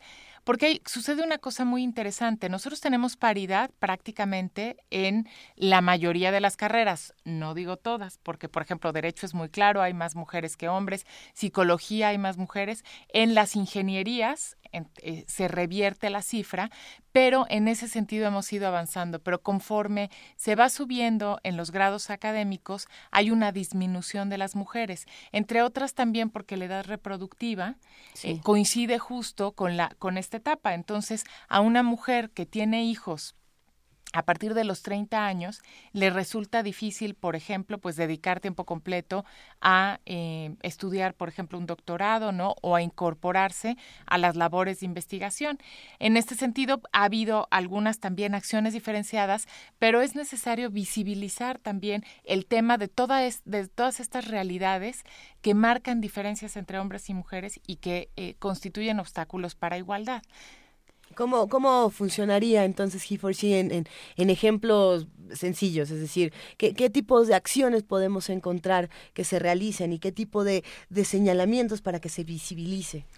Sí, aquí es muy importante decir que el plan de desarrollo institucional del doctor de Enrique Graue, nuestro rector, ya contenía acciones a favor de la igualdad de género. Es una política clarísima de esta gestión de rectoría y se incorporó, pues, desde que eh, se realizó, pues, eh, se comenzó esta eh, gestión y su plan de desarrollo institucional. Tiene 27 acciones concretas que son, digamos, las que se van a visibilizar en la campaña, pero em, también estamos, en esta ocasión, eh, vamos a hacer también eh, el lanzamiento del protocolo para la atención de la violencia de género, que esto es una acción muy concreta que deriva precisamente de la adhesión a esta iniciativa. Este protocolo lo que eh, busca es señalar pasos claros para poder prevenir, denunciar y sancionar el acoso sexual, que desafortunadamente es una práctica pues en nuestra sociedad. Eh, creo que no habrá ninguna mujer que nos esté escuchando que no haya sido víctima de acoso sexual, desde el más sencillo como un piropo en la calle hasta el más grave que puede constituir una violación. Todas hemos pasado por alguna de estas eh, situaciones y desde luego la universidad no es ajena a esto. Es un tema del cual es muy importante hablar para visibilizarlo y poderlo transformar. Y aquí también hay una mm, eh, digamos, un, un, tema muy importante, una línea muy importante en el tema de la transformación cultural, porque desafortunadamente está muy naturalizada la violencia de género en nuestra en nuestra eh, sociedad y en algunos espacios de la universidad también hay que decirlo, ¿no? Entonces es importante generar una cultura de la denuncia, una cultura también de la igualdad, es decir, eh, con un mensaje tan claro como una mujer no tiene por qué eh, soportar un piropo si no lo quiere, ¿sí? Nadie tiene que sufrir este acoso si no es su deseo, ¿no? Entonces es importante empezar a generar estos cambios al, a la par que si se trata de conductas desde luego graves que vulneren los derechos humanos de las mujeres, la universidad tiene los mecanismos para sancionar estas conductas. Lo que hace el protocolo es visibilizar estos mecanismos de denuncia, fortalecer también eh, a las personas que están encargadas de, procesarlo y establece también algunas figuras novedosas para eh, dar atención a este problema. ¿Cuáles son estos mecanismos de denuncia? O sea, yo soy una estudiante de cualquiera de las facultades o de, eh, de, dentro de Ciudad Universitaria o en cualquiera de los campus y llego a una biblioteca y él que atiende la biblioteca me, empieza a acosar de alguna manera. ¿Qué hago?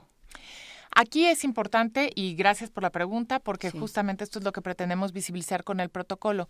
Tenemos la unidad de atención a quejas y denuncias que es eh, la UNAD, que se puede, eh, está en el campus central, en Ciudad Universitaria, exactamente la UNAD, y se puede acudir ya sea personalmente o también a través del portal de la UNAD. Entonces, lo primero sería presentar una denuncia en donde pues se dé clara cuenta de los hechos y a partir de ahí se detona el procedimiento y dependiendo de la gravedad de los, de los hechos, se puede ya sea seguir un procedimiento administrativo, que sería en el caso de los eh, trabajadores, de los empleados de la universidad, ya sea eh, académicos, eh, personal administrativo o un procedimiento disciplinario si se trata de estudiantes.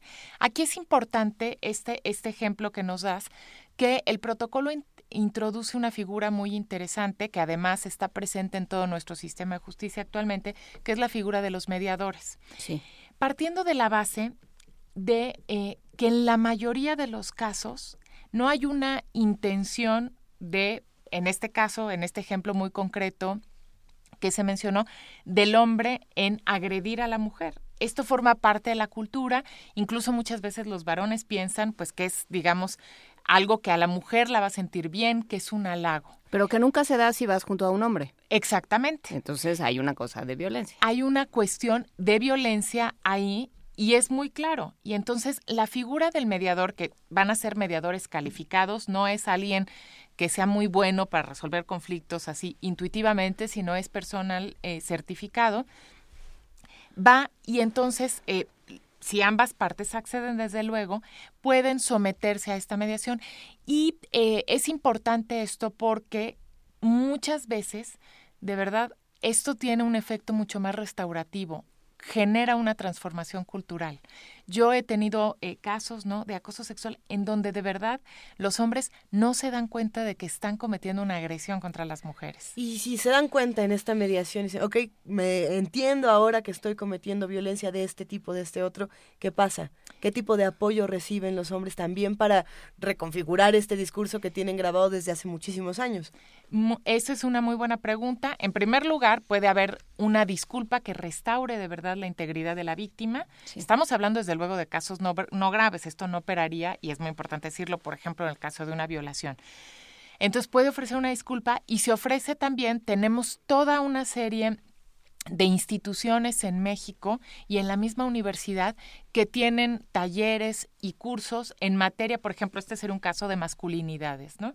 El decir, este, realmente qué es lo que se está jugando, por qué los hombres eh, someten o, cometen este tipo de conductas. Y se puede también, este, digamos, como una de las medidas tomadas en acuerdo con las víctimas, el que la persona eh, pueda acudir a estos talleres y también se ofrece contención emocional a la víctima. También esto, pues desde luego, con su consentimiento, dependiendo del grado de afectación. Si la conducta no se acepta eh, por la conducta es grave o no se acepta la mediación, pues entonces ahí ya hay que seguir el camino de las sanciones, ¿no? Que la universidad tiene sus eh, procedimientos y de todos modos hay un acompañamiento puntual a las víctimas y, un seguimiento también eh, de los casos, ¿no? Pero creo que esto es algo que debemos sobre todo mirar no desde la perspectiva punitiva, sino desde la perspectiva social y cultural, porque eso es la mejor manera para que estemos protegidos. Pero ahí estás planteando un dilema interesante. Lo que se necesita en casos de, como estos, en casos de mediación que van a tener un proceso posterior, de entrada es mucha disposición de las dos partes. Pero, exacto, no es punitivo, pero ya también estamos acostumbrados a que la justicia, entre comillas, tenga una parte punitiva o, la o que, a que nos castiguen si nos portamos mal. Una restitución de algún tipo. Esto es complejo, es complejo de, insertarse, pero me parece que es una oportunidad muy interesante para reconfigurar el discurso. Por supuesto, pero además no solamente no es algo tampoco que solamente se esté dando en la UNAM. el nuevo sistema de justicia va muy orientado hacia lo que se conoce como medios alternativos de justicia y justicia restaurativa, porque está plenamente demostrado que las sanciones difícilmente generan cambios en las personas. No restituyen a la víctima en el goce de su derecho, no la hacen sentir mejor, si lo ponemos en palabras coloquiales, pero tampoco generan un cambio en el responsable, ¿no? Una persona, y aquí este el público eh, se dará cuenta de esto, ¿no? Habrá tenido la experiencia. Una persona que pasa cinco años en la cárcel no sale siendo una mejor persona, no sale realmente consciente del daño que provocó. Y justamente todo el, sistema de justicia alternativa tiene como objetivo eso, precisamente, que haya una eh, reparación del daño en la víctima, que la persona responsable tenga capacidad de, de, comprender y de vivir, digamos, el daño causado y genere un cambio realmente sustantivo. Y hacia eso estamos orientados. Desafortunadamente no podemos dejar de lado también las sanciones. Y en el caso de cosas mucho más graves tendrá que, tendrá sí, tendrán que aplicarse. O en el caso de reincidencia, porque vamos poniendo las cosas en claro, en esta universidad sabemos de casos de reincidencia. En esta y en muchas otras, porque también el año pasado, en, bueno, no, este mismo año, hace este unos meses en Estados Unidos, empezaron a brincar una serie de, problemas al grado de empezar a discutir el tema de qué haces con una violación y qué tanto no significa no y no no significa sí. en caso de violación. Es un montón de casos que llegaron a, a, procesos judiciales, pero ¿qué haces con reincidencia? No, el caso de reincidencia, si se trata, digamos, de conductas graves, desde luego tendrá que ser eh, acreditarte, acreditarse una sanción. Y es eh, muy importante esto. Porque, porque tenemos, o sea, digamos, cada quien en su, en su facultad y en su centro de investigación tendrá Claro, pero aquí creo que sí es muy importante. A ver, primero decir, no es que haya llegado la varita mágica y mañana, ya dentro de una semana, en primer lugar, esto no hay que llamarnos al engaño. Se trata de una herramienta, pero además que va a tener como efecto visibilizar el problema. Lo que no se ve no se puede transformar. Entonces, efectivamente, vamos a tener una serie, este, pues, de denuncias. Se va a visibilizar esto. Hay una voluntad muy clara de actuar. Eh, en contra de la violencia y esto es, es muy importante. Pero aquí también hay que diferenciar todos sabemos, todas sabemos, ¿no? Que hay también, pues, algunos profesores que les gusta decirles cositas a las mujeres, hacer comentarios discriminatorios en clase, en fin. Y podemos ahí decir, son reincidentes. Sí, son reincidentes, pero probablemente, ¿no? Hay, digamos, habría que estudiar el caso concreto, pero no se trate de conductas graves. Si hay una afectación eh, a las mujeres, ¿no? Aunque hay que decir también que la violencia de género no es solamente contra las mujeres, puede haber violencia de género contra hombres, contra personas eh, homosexuales, ¿no? Contra personas transexuales. Entonces, eh, aquí habría justamente pues que valorar la conducta y ver qué es lo que lo que se puede hacer. Repito, a lo mejor si es un profesor que toda la vida se ha conducido de esa manera, valdría la pena, ¿no? Eh, eh, y tendría efecto el tomar un taller de masculinidades en, en un lugar especializado, desde luego, ¿no? Y depende, si ya es una conducta reiterada, que desde luego es mucho más eh, agresiva y da eh, mucho mayor afectación, se tendrá que iniciar el procedimiento. Ahora, también hay muchas veces, ¿no? En donde no se logran acreditar, digamos, todos los elementos, y eso también nos ha pasado, para una sanción disciplinaria o una sanción de tipo administrativo, porque ese es el gran problema. En este sentido también estamos trabajando, pero también hay una voluntad muy clara de dar un acompañamiento a la víctima. Es decir, aún, y esto también es importante, cuando no haya una sanción, por cualquier razón, por, digamos, como externa, cualquier razón procesal, siempre se puede dar una atención a la víctima para que pueda sentir que la universidad lo está la está respaldando, que la universidad la acompaña, ¿no? Y que eh, busca proteger su integridad y sus derechos. A ver, tenemos comentarios. Ibas a... En el caso del maestro, ¿no? Lo que se me ocurría es ¿Y, qué tal que me da miedo denunciar por miedo a las represalias? ¿Qué tal que nunca termino la carrera porque me, me, hice fama? Porque eso pasa, ¿no? Vas, denuncias y entonces te haces fama de problemática, ay, de, de una chocante que no le puedes decir nada, ¿no? Y entonces se puede, se puede ya generar una serie de represalias. Sí, desde luego esto siempre es un temor, pero está eh, justamente el protocolo, esta campaña lo que genera y lo que busca despertar es esta cultura de la denuncia y esta cultura de respaldo y de protección a las víctimas. Sí. ¿sí? Entonces, tenemos que acabar justamente con estos temores y pues la efectividad en lo que se haga, ¿no? Esta eh, presencia, este acompañamiento es lo que nos va pues ir dando la certeza de que realmente se puede denunciar, pero es es importante desde luego decir no se trata de un problema sencillo y siempre este hay estos riesgos, pero yo les invitaría justamente a que caminemos en ese en esta línea. ¿no? Hay comentarios en, redes sociales, muchos comentarios, como siempre, esto está, estos estos temas despiertan mucha polémica y polarizan y, a mí me parece que hay tres que podríamos compartir ahora para, para ver qué opinas, Mónica. Por un lado, Huehuetlacatl nos escribe y dice, confieso desde mi masculina perspectiva que me es difícil distinguir un acto de agresión, hashtag un piropo, y una buena intención. La, delgada línea entre la agresión y la no agresión. Sobre esto también nos escribe Juan Jaso López y nos dice, y si una mujer me gusta y si le quiero y, si se lo quiero hacer saber, ¿es delito hacerle algún comentario? Que ahí hay otra, para, para irte abriendo alguna, algunas líneas de, de discusión.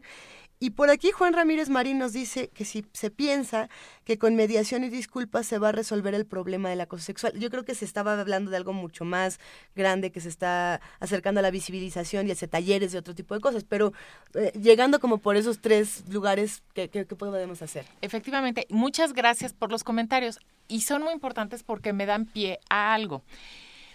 También una de las cosas que introduce el protocolo de las novedades y que estamos empezando a arrancar es la figura de los y las orientadoras.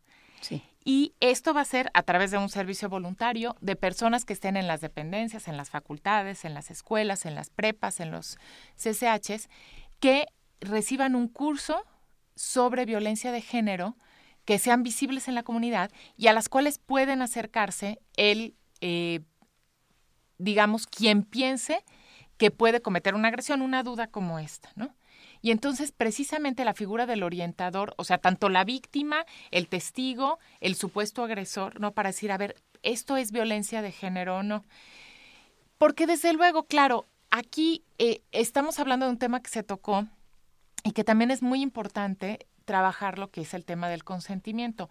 Por supuesto que, bueno, pues eh, las relaciones entre hombres y mujeres no deben tampoco este, ponerse un candado, pues si a alguien le gusta, pero eh, otra persona, pues desde luego que puede acercarse eh, con ella, pero si la persona dice no, pues el no es no. Pero el problema es que sí tenemos un problema en México con eso, porque, y creo que es un problema correlativo. Por un lado, a veces los hombres no aceptan el no, no, y entonces siguen insistiendo, pero por otro lado, a veces las mujeres tampoco somos claras. Y esto es, hay que asumirlo también como una parte de nuestra cultura, ¿no? Porque de repente es, es que si digo sí, pues es que soy fácil, ¿no? No doy entrada, no me van a valorar. Esto es lo que a veces tenemos en la cultura. Y si digo no, pues no, me cierro las puertas. Y a veces somos ambiguas en nuestras respuestas. Entonces tendríamos que también ir caminando hacia una cultura en donde eh, aprendamos a decir sí cuando sí y no cuando no, y los hombres aprendan a respetar el sí y el no cuando no. Y al revés también, porque pues también las mujeres podemos aproximarnos a, un hombre. Es más frecuente el acoso eh, hacia las mujeres, pero de la, del otro lado también, se da. Que yo hacia ahí quería ir, eh, ¿también los hombres pueden denunciar?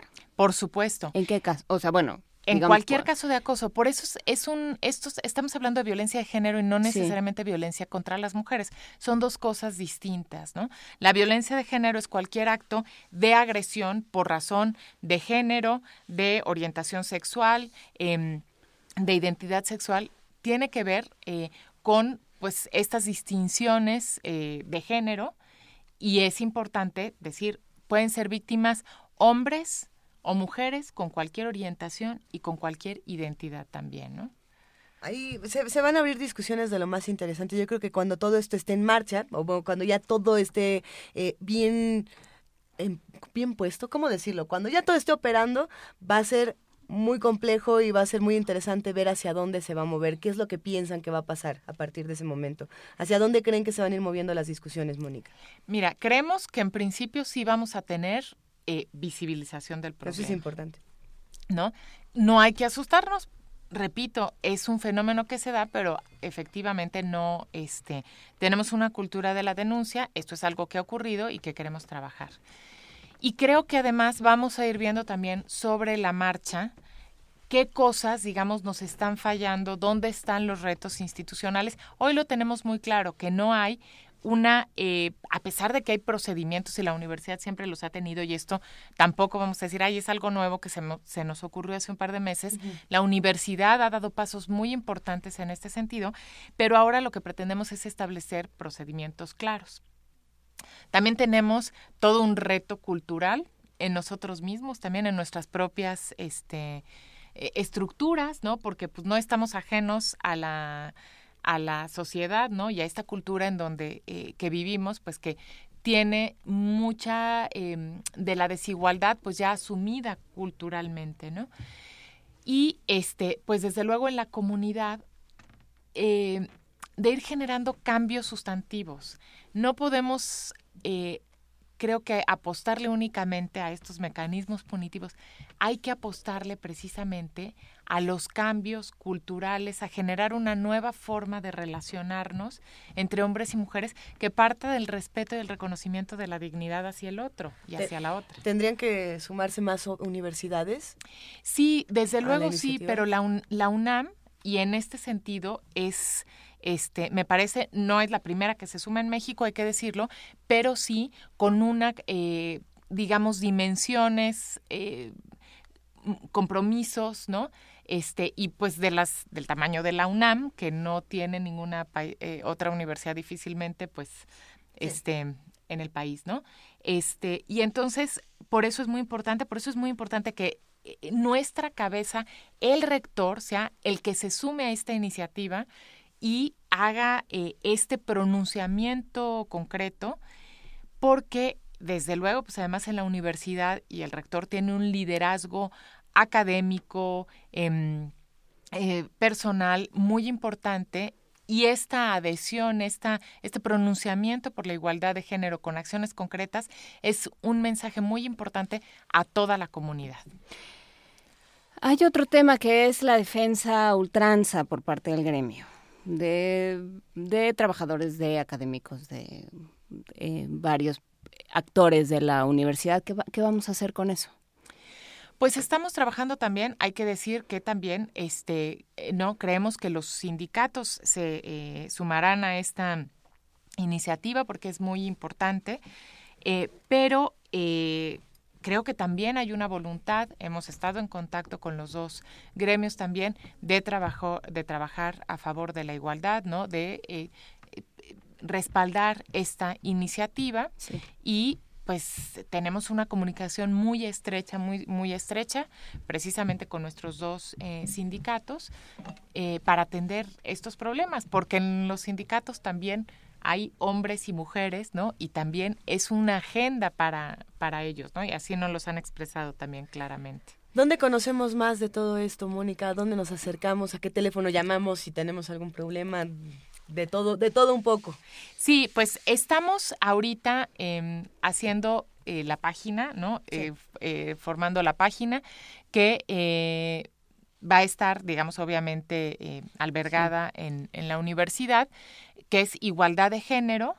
Y también este, pueden llamar a los teléfonos de la UNAD, Aquí tengo los teléfonos de la UNAD, sería interesante darlos. La Unidad para la Atención y Seguimiento de Denuncias dentro de la UNAM, la UNAD, tiene por teléfono el 56, está muy fácil, pero de todas maneras ahí les va, 5622 2222. Así de sencillo, uno se lo puede aprender de memoria por si hay algún problema dentro de la universidad. Esto es con la extensión, y aquí es donde viene lo interesante, la extensión es 82634, 82635, 82666, 82667 y 82668. También hay un correo electrónico que es 01800 abo GRAL como abogado general abogral, arroba unam.mx, todo esto para que puedan acercarse también a lo que está haciendo esta unidad, que es una labor importante y que no muchos sabemos que existe. Efectivamente, y eso es lo, la, esta es una de las cosas más importantes de esta eh, iniciativa y de esta campaña, es visibilizar los mecanismos de denuncias y que pues tengamos, ¿no? Todo el mundo tenga claro a dónde acudir.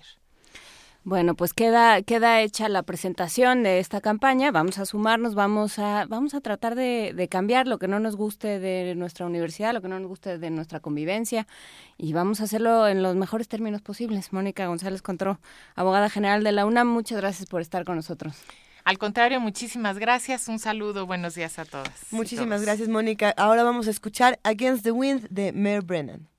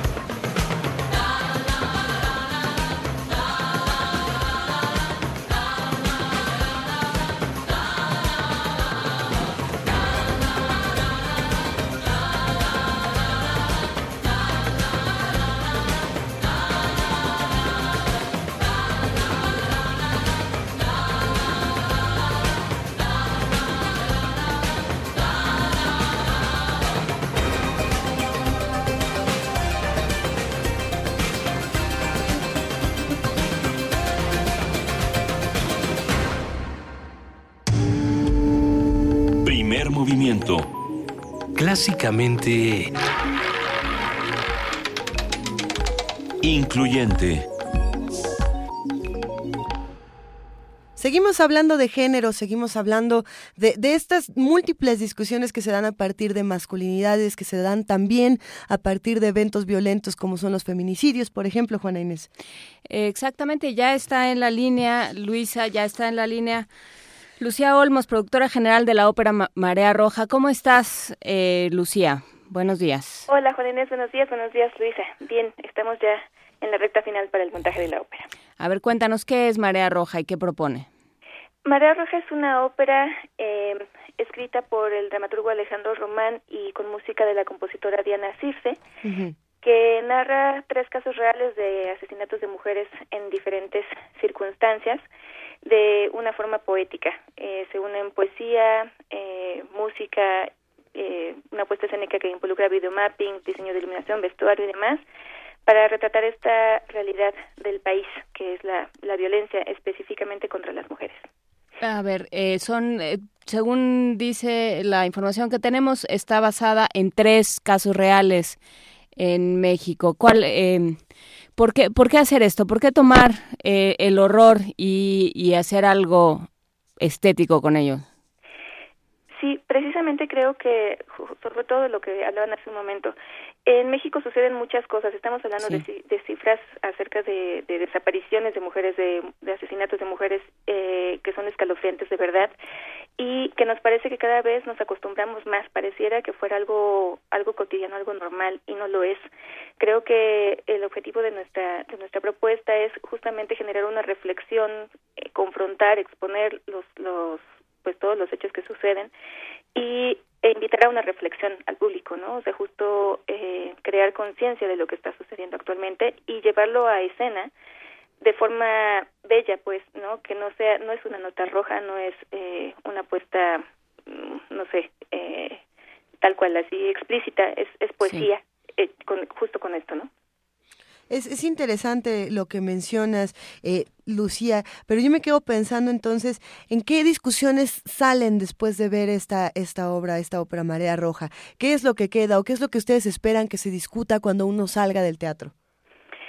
Sí, eh, bueno, justo, justamente que, mmm, que cada una de las muertes que, que suceden en el país cuenta, que cada una de las personas tiene un nombre, que cada una de las personas tiene una historia, que cada una de ellas es hermana, hija, amiga de alguien más, ¿no? Eh, de pronto hablamos de cifras que, que concentran a todas las personas y no no nos ponemos a pensar que puede ser cualquiera de nosotros, ¿no? Así con esas palabras. Eh, quisiéramos eh, que sí que la gente reflexionara, que pensara que necesitamos hacer un alto a estas cosas que están que están sucediendo. Sin duda, sin duda es una importante reflexión.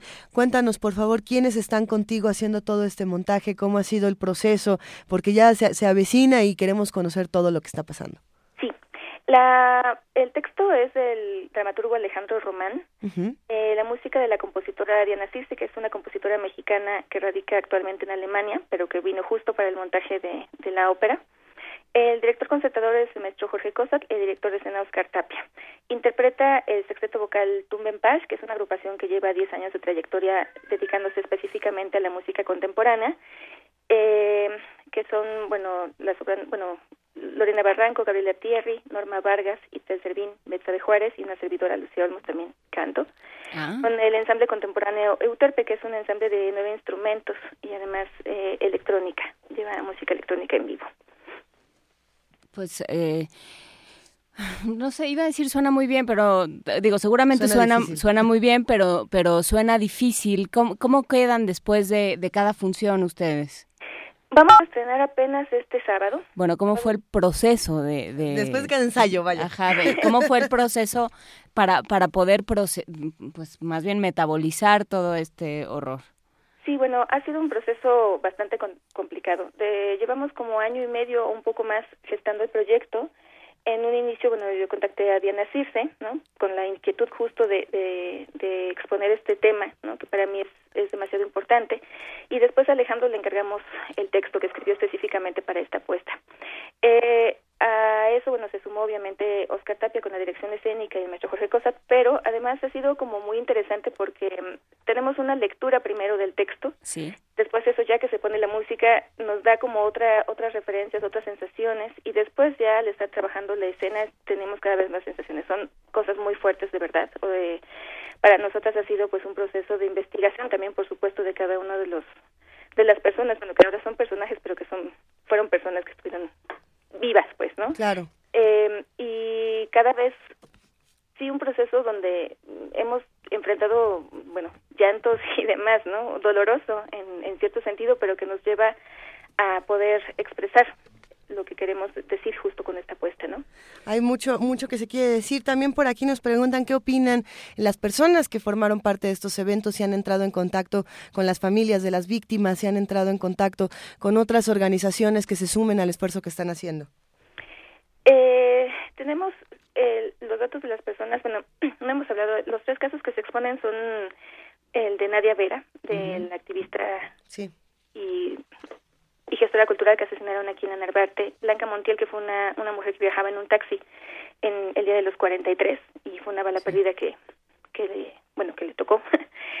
y Cassandra Bravo, una joven enfermera que asesinaron en, en Michoacán por su padrastro, ¿no? Su padrastro la asesinó. Tenemos los datos de la familia, yo justo en estos días estaré contactándome con ellos para invitarlos y eh, bueno, tenemos eso pendiente también la ONU, ONU Mujeres se ha sumado a, a esta a esta campaña, pues a esta a esta apuesta y todo esto es gracias al apoyo del Centro Nacional de las Artes y del FONCA.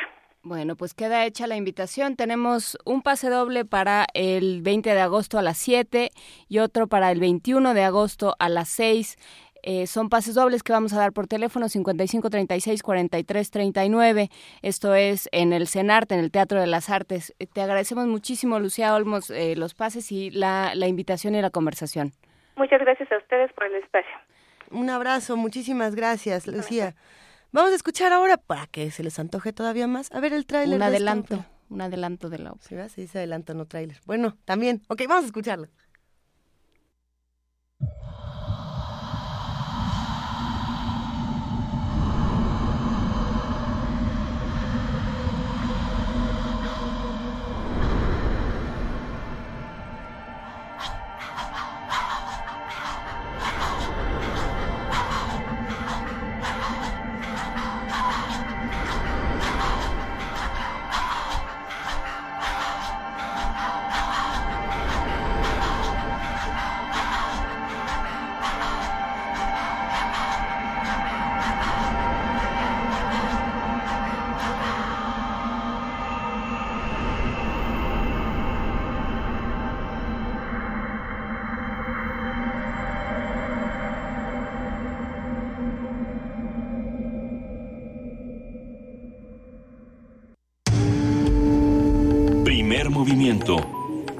Clásicamente...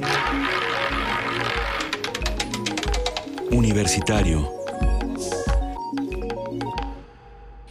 Estado muy movido este programa, ahora sí hemos hablado de todo un poco y vamos a seguir hablando de más cosas, tenemos notas para ustedes. La doctora Marina Garone, que escucha este programa, por lo menos su hija Valentina Granados, eh, académica del Instituto de Investigaciones Bibliográficas, es autora del libro Historia de la tipografía colonial para lenguas indígenas. La experta analizó más de 100 obras en 17 lenguas indígenas que reflejan el adoctrinamiento religioso durante la colonia. Nuestra compañera Virginia Sánchez tiene la información. Vamos a escuchar. La introducción de la imprenta en América Latina durante la época colonial tuvo como propósito la producción de libros en lenguas indígenas.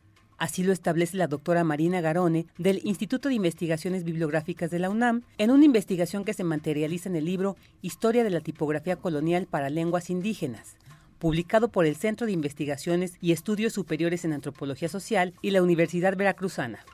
La investigadora analizó más de 110 obras que abarcan 17 lenguas indígenas.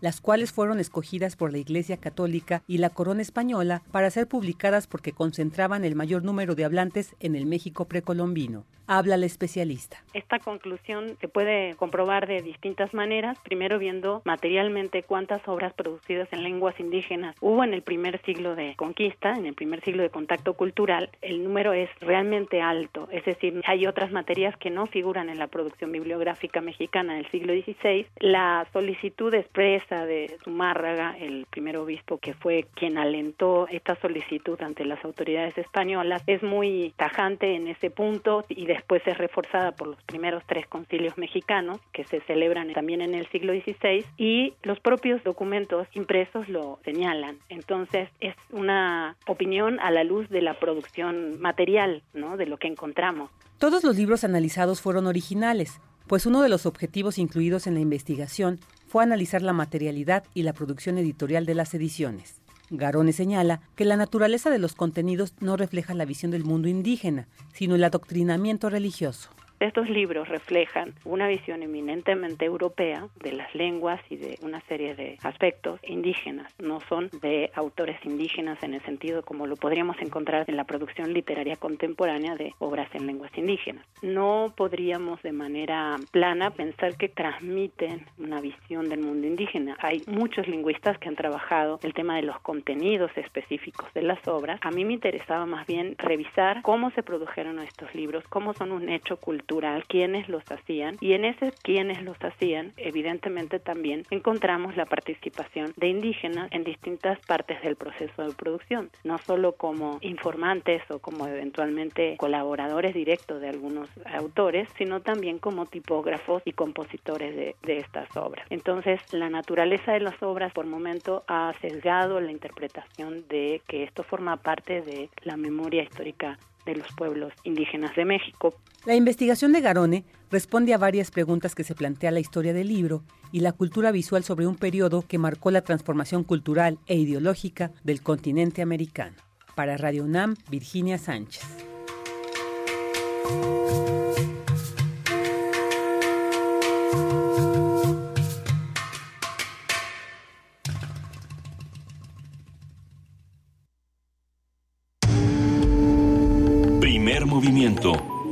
Clásicamente... Universitario. Búscanos en redes sociales, en Facebook como Primer Movimiento UNAM y en Twitter como P Movimiento o escríbenos un correo a primermovimientounam@gmail.com. Hagamos comunidad.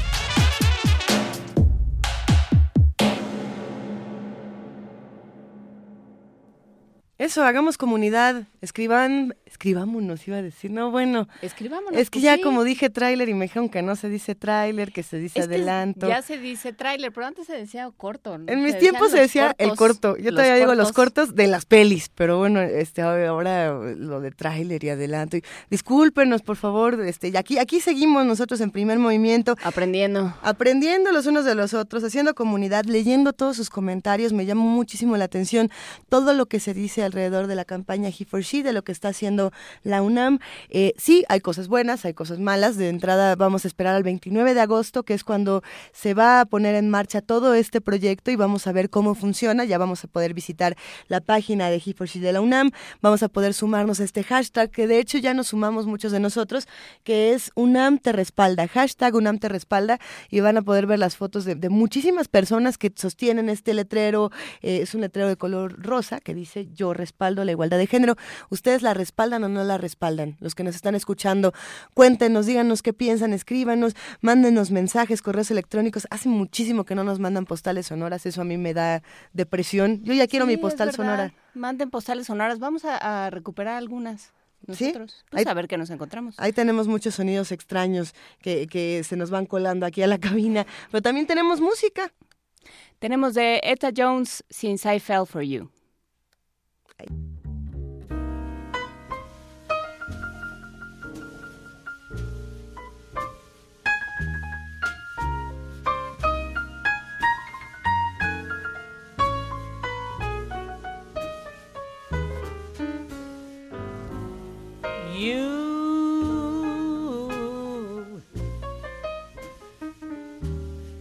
me leave my happy home.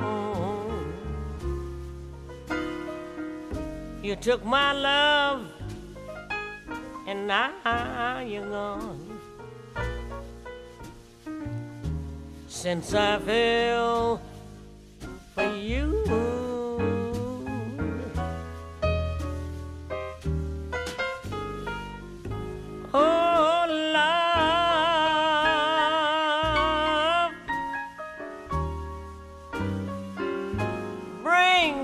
Misery and pain. I know I'll never, I'll never be the same since I fell for you.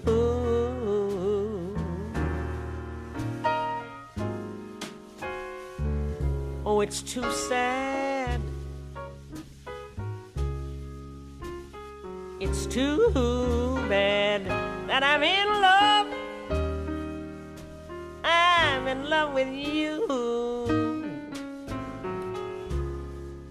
You loved me. Then you snubbed me. Oh, but what can I do? I'm still in love with you.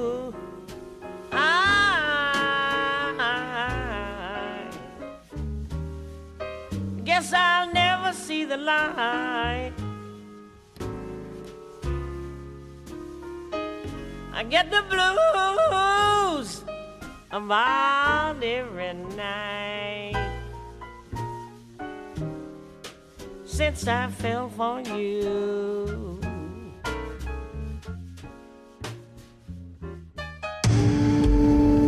Primer movimiento. Clásicamente... Incluyente.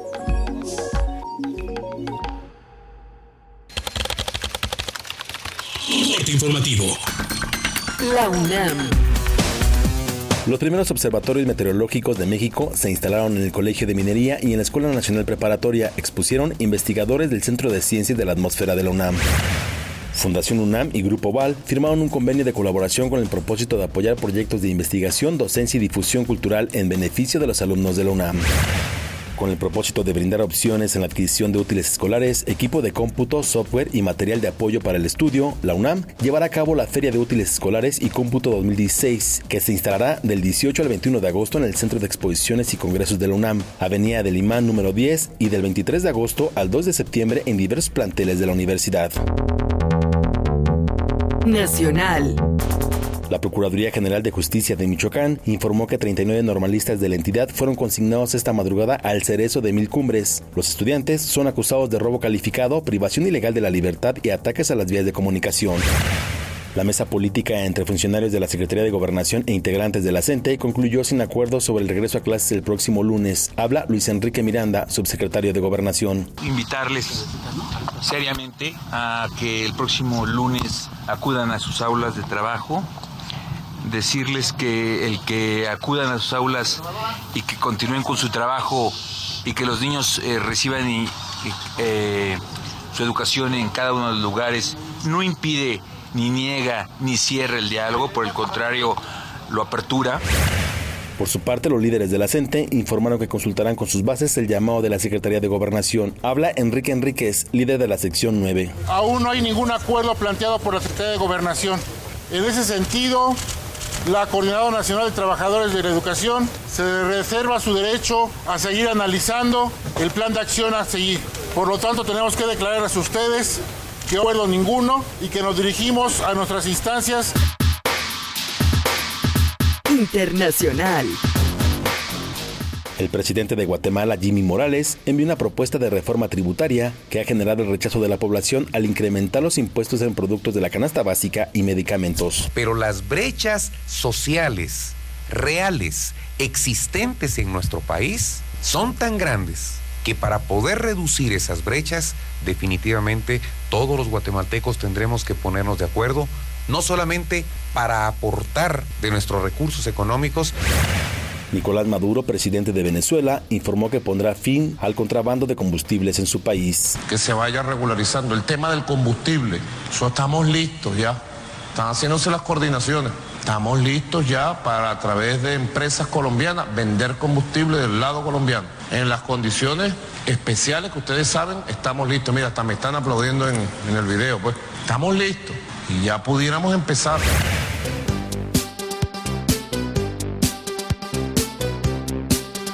Un día como hoy.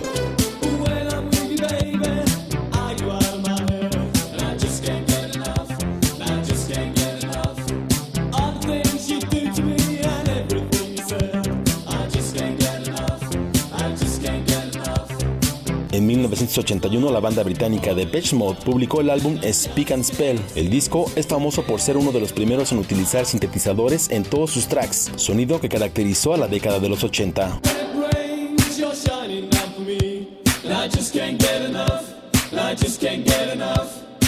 Just like a rainbow, you know you set me free. And I just can't get enough. And I just can't get enough.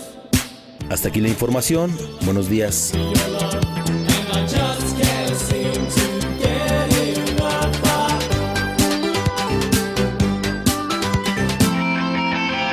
Radio UNAM. Clásicamente informativa. Doctor, la verdad, por favor. ya había visto algo así. Pues ¿dónde anda metiendo el ojo? Ay, pobre. Doctor, ¿qué tengo? Tiene el ojo cuadrado. ¿Cuadrado? Fue al MAC, ¿verdad? Mm, sí. Nadie sale como entró. Museo Universitario Arte Contemporáneo. MAC. Te dejará con el ojo cuadrado. UNAM. La cultura gótica lleva más de 40 años en resistencia. Carpe Noctem Resiste. Jueves, 22.30 horas en resistencia modulada.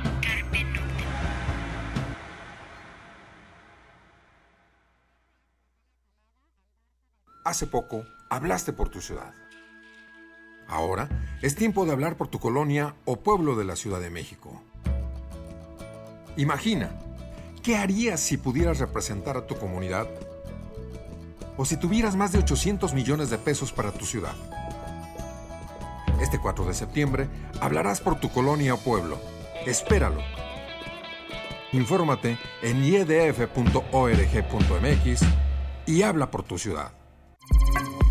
A 52 años de la Declaración de los Derechos Civiles en Estados Unidos, la Cátedra Nelson Mandela de Derechos Humanos en Cine y Literatura y el Museo Memoria y Tolerancia presentan la exposición Martin Luther King, Un sueño de igualdad. Talleres, cine debate, charlas y mesas redondas en el Centro Cultural Universitario. Cátedra Nelson Mandela de Derechos Humanos en Cine y Literatura. De julio, toda la programación en cultura.unam.mx diagonal Mandela. Primer movimiento. Clásicamente... Diverso.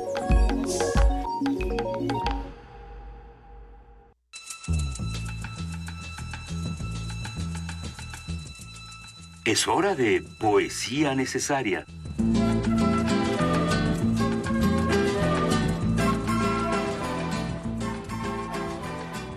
9 de la mañana con 8 minutos es hora de poesía necesaria. Nos pide Miguel Ibáñez que nos dice que es su cumpleaños y que quiere escuchar Canción de las Voces Serenas de Jaime Torres Bodet. Así es que por esta única ocasión vamos a hacer dos Vamos a leer dos poemas, Luisa. Así es, vamos a leer dos poemas porque, como les anunciamos al principio del programa, el día de hoy a las siete y media de la noche, se va a presentar en el péndulo de Polanco el libro de Natalia Toledo, El dorso del cangrejo, de Editorial Almadía. Le mandamos un enorme abrazo a los chicos de Almadía que siempre nos comparten libros, nos mandan regalos y no será la excepción. El día de hoy vamos a regalar un ejemplar de Natalia Toledo, El dorso del cangrejo, de esta maravillosa poeta que ustedes conocen, que es de Oaxaca, al primero que nos escribe en Facebook con el hashtag El dorso del cangrejo y nos diga de qué parte de Oaxaca es Natalia Toledo. Ya con eso. ¿Con cuál arrancamos, Juana Inés? Canción de las voces serenas de Jaime Torres Bodet. Se nos ha ido la tarde en cantar una canción, en perseguir una nube y en deshojar una flor. Se nos ha ido la noche en decir una oración, en hablar con una estrella y en morir con una flor. Y se nos irá la aurora en volver a esa canción, en perseguir otra nube y en deshojar otra flor. y se nos irá la vida sin sentir otro rumor que el del agua de las horas que se lleva el corazón. De Natalia Toledo, El dorso del cangrejo. No olvides el bejuco de serpientes en el tobillo de tu infancia. Te digo una cosa, de aquella inocente que acariciaba el venado bajo la púrpura del almendro, solo queda un escorpión que atenta contra sus venas, una huella hundida en su propia ropa, cubierta de agua salobre. Cuando era niña, me gustaba caminar en el lodo. Mi madre metía entre los dedos de mis pies chiles asados para cicatrizar las heridas. En ese entonces era eterna, porque mi linaje hablaba con las nubes. Te digo una cosa más. Te quise porque no te conformaste con la imagen que te ofrecía mi pozo, y en la casa de mi ombligo entendiste por qué tuve necesidad de ser otra. Saber quién era y cómo entre tanta maleza también hubo felicidad. Dijiste, dime de qué canciones está hecha tu cuna. Sí, dije. Hay una babel enroscada sobre mi espalda, pero ya no hablo con nadie. Dejé de hablar la lengua de los silentes. He revelado mi signo, ya no tengo rostro. Mi retrato es un soliloquio con todo lo que dejó de tener vida. El viento desarticuló mis semillas. Cuando mi raíz hizo crack, me fui caminando sin volver la vista. Primer movimiento. Clásicamente... Universitario.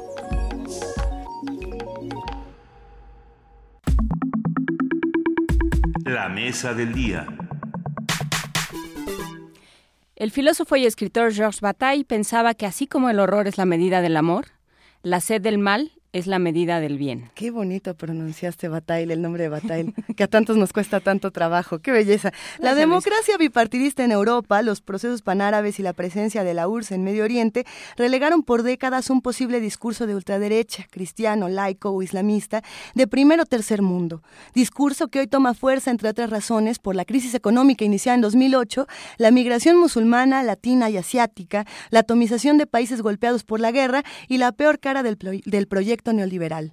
Figuras como Donald Trump en Estados Unidos, Marine Le Pen en Francia, Boris Johnson en Reino Unido, Ilias Casiríades en Grecia, Jair Bolsonaro en Brasil o Rodrigo Duterte en Filipinas aglutinan a una parte de la población altamente descontenta que desconfía de los partidos tradicionales de izquierda y derecha, buscando las razones de su malestar en grupos como los adictos, los homosexuales, el feminismo, los enfermos mentales, los inmigrantes, el islam, el judaísmo, la ciencia y el hedonismo laico. Hablamos de una forma de hacer política que subraya los efectos sobre las causas, como una tiranía, de querer contraria al autoexamen, el análisis de las motivaciones, la responsabilidad histórica. Este discurso de ultraderecha convierte en memoria las consecuencias de una crisis por medio de lemas revanchistas, una idea obsesiva de lo que uno es, basada en lo que no se quiere, el fetiche del enemigo y una crítica inespecífica y mediática de las instituciones tradicionales. Conversaremos esta mañana sobre los discursos de odio y a ver qué hace con todo lo que le acabamos de decir. Los discursos de odio y discriminación y su popularidad en las contiendas políticas que se viven en el mundo con Enrique Díaz Álvarez. Él es escritor y doctor en filosofía, profesor de filosofía y teoría política contemporánea en la Facultad de Ciencias Políticas y Sociales de la UNAM. ¿Cómo estás, Enrique? Muchísimas gracias por estar de nuevo con nosotros. Hola, Juan Inés. Hola, Luisa. Muchas gracias a todos por invitarme. y ahora con todo lo que acabamos de decir, ¿de dónde salió el odio? ¿Por qué el odio vende tanto? ¿Por qué nos gusta odiar o no nos gusta? ¿Qué pasa con eso? ¿Por qué el odio vende tanto? Pues lo primero que habría que aceptar es eso, que el que es un sentimiento que nos causa fascinación, ¿no? O sea, el odio es de los sentimientos más primarios, más fuertes, este que podemos experimentar cualquier ser humano, ¿no? O sea, el, es un sentimiento que todo en algún menor grado lo hemos sentido alguna vez en nuestra vida, ¿no? Es un sentimiento que nos rebasa, que nos desborda, ¿no? Que, que nos hace actuar este generalmente mal, ¿no? Y a tomar malas decisiones, ¿no? Y cuando ya sabemos que un poco las malas decisiones suelen ser buenas historias, ¿no? Entonces quizá por ahí también es que el odio venda, ¿no? Y, y sí, o sea, con todo lo que leíste ahora, por ejemplo, pues se ve que es parte de, está condicionando la política, ¿no? Los sentimientos y las emociones y los afectos siempre han condicionado la política porque condiciona nuestra acción. Pero, pero ahí entonces es interesante preguntar quién define lo que los demás odiamos. Eso es justo el punto, ¿no? O sea, a mí no me preocupa, digamos, el odio que puede sentir eh, cualquiera de nosotros, y que lo hemos sentido, que es muy humano ante alguien que nos ofende o nos afrenta, ¿no? El problema es que justamente el odio que vemos hoy en día en el espacio de lo público no es no es que no es que odiemos la desigualdad o odiemos la injusticia o odiemos la mentira, ¿no? Ese odio sería hasta cívico, ¿no? Lo que vemos es justamente lo contrario, lo que lo que estabas este comentando, ¿no? El odio hacia el otro hacia el que no es de aquí, el que, al que no parece ser de aquí, ¿no? O sea, ahorita lo concentra el, pues el discurso antimigrante, antimusulmán, ¿no? Lo que, lo, lo, que vemos todos los días en el periódico, ¿no? O sea, cada día vemos en las noticias, este, día sí, día no, lo que, pues unos casos excesos de, gente, lo que, cómo sorprende lo que la gente está dispuesta a hacer hacia otro por el simple hecho de que no comparte su color de piel o su religión o su preferencia sexual o, ¿no? Entonces ese, digamos, el, el, el, el odio que podemos sentir como personas ante una ofensa concreta de alguien concreto, ese, no, ese igual es muy humano y no me preocupa tanto, ¿no? O sea, eso este, nos fascina, ¿no? Y por eso Dostoyevsky o Shakespeare o piensen todas las grandes novelas o grandes películas que han tratado de, abordar un, sentimiento que nos rebase, que es así como pues que es muy humano y que es inabarcable y que seguirán explotando. El que me preocupa es justamente el otro, el, el miedo que es pues como construido, ¿no? Que es parte de un discurso. Pero a ver, si le damos la vuelta rapidísimo, uno puede poner como ejemplo y nada más por ser el más popular ahorita, porque tenemos muchísimos y los tenemos en nuestro mismo país y los tenemos en muchos otros lugares, pongamos de ejemplo a Donald Trump. Entonces Donald Trump odia. Siempre es buen ejemplo. Porque siempre es buen ejemplo y para este nos queda perfecto. perfecto. Él odia absolutamente todo al parecer, ¿no? Ajá. Pero la respuesta social es un odio directo hacia él también. O sea, no es como que nosotros respondamos diciendo vamos a inactivar o desactivar las cosas que él está diciendo, sino que la respuesta es, ah, sí, pues tú eres esto y esto y esto y esto y ojalá que te hagan esta y estas otras cosas.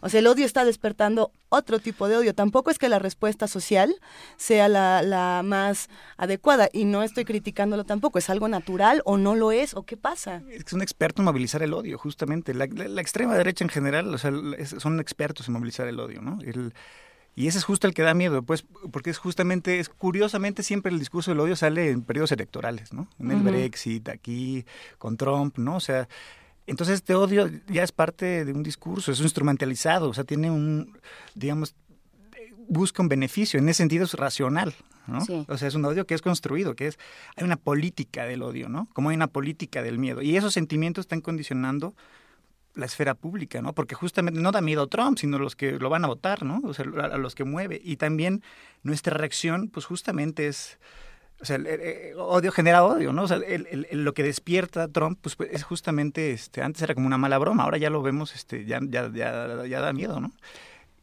Hay un tema que, o sea, yo creo que hay varias cosas que tienen que ver con esta, con esta figura de quién construye, del odio construido. ¿no? Por un lado, eh, escuchaba el otro día un análisis que decía, bueno, sí, sí, Trump lo que sea, pero ahí hay un, o sea, mueve porque ahí hay un problema. O sea, en el momento en que Trump dice, les dice a, quienes se han dedicado a, sacar carbón durante años, les dice, no se preocupen, yo, yo voy a hacer que vuelva la, eh, que vuelva la industria del, del carbón y entonces se van a acabar todos sus problemas los analistas decían, está mintiendo, eso no se puede por una serie de cambios tecnológicos, por una serie de movimientos del mercado, eso no se puede hacer. Eso que está prometiendo no es factible. Sin embargo, ahí están esas personas y ahí están esos problemas que nosotros, tan ocupados en denostar a Trump, no hemos atendido. Nosotros como prensa, como medios, como mm. opinólogos, mm. ¿no? los hemos atendido. Ahí hay un problema que no se ha atendido. O sea, de algún lado sale el caldo de cultivo para construir el odio. Y por el otro lado, quien se acaba de unir a la campaña de Donald Trump es el Roger Ailes, que construyó Fox, Fox News. Y que es un maestro, ¿no? que sabe exactamente dónde, cuál es la combinación perfecta de elementos para que la gente se enoje, se encienda y encienda la tele.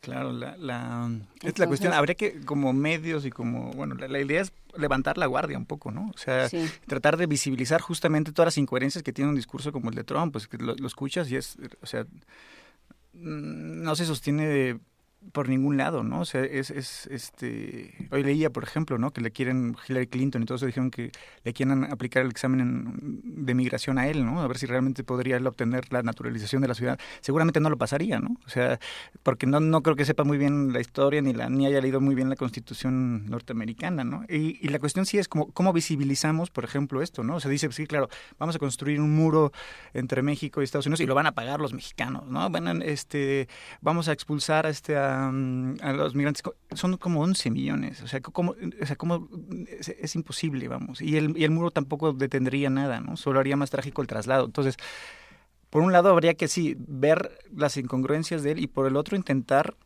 hacer como pequeños actos de resistencia ante, ese, ante esos discursos, porque son gente, efectivamente, como el de Fox que mencionas, que son expertos en movilizar el miedo, en movilizar el odio, y que son sentimientos que afectan a la política, siempre nos han afectado, y como que desde la perspectiva democrática, a mí eso me, desespera un poco. Eh, creo que desde la Segunda Guerra Mundial y los excesos que todos conocemos del nazismo y del fascismo, que eran ahí se movilizaron los sentimientos, digamos, desde la perspectiva democrática, cuando mezclamos política y emoción, nos causa este mucho reparo, ¿no? Porque ya sabemos cómo se movilizó. Pero es, pero eh, en racismo, en xenofobia, en todo esto, ¿no? Esos son evidentemente sentimientos, pero hay otros, ¿no? Hay otros este clase de, de sentimientos, emociones que se podrían la indignación, por ejemplo, sí. todos los indignados es una emoción también. No, y todo el discurso político está basado en emociones, en, en una manipulación este, para bien y para más mal. o menos abierta Sí, de emociones. Y lo aceptemos o no, ¿no? O sea, Sí, hay, una, o sea- hay por ahí un autor que me gusta mucho que se llama Talmud y dice esto, ¿no? La cuestión es, no es negar las pasiones y, o, o excluirlas del espacio de lo público, sino sino cómo las movilizamos democráticamente, ¿no? Como que, que- pensar qué clase de emociones habrá que combatirlas, porque ellos son expertos, o sea, la extrema derecha es experta en, en, en- en- o el terrorismo global, o sea, son, son expertos en movilizar este el odio al otro, ¿no? Al diverso, al que extraño, al diferente, todo esto, ¿no? A ver, nos llega una pregunta interesante. Ah. Nos llaman a- al teléfono 55 33 43 39. Es de Manuel Rosales. Y nos dice, Enrique, a ver, dice, ¿quiénes atizan el odio en México? Y él dice que Andrés Manuel López Obrador, habrá quienes digan que todo lo contrario. Aquí es una de las situaciones más polarizadas, quizá de quién está odiando a quién. ¿Qué piensas? Pues la, la Complicado. pues un poco complicado. Bueno, la- lo que decía este Juan Inés, en realidad todo el mundo apela a los sentimientos. O sea, cuando hablan de república amorosa, pues ahí está, el, ¿no? Amor, amor, odio, que eso así como, ¿no?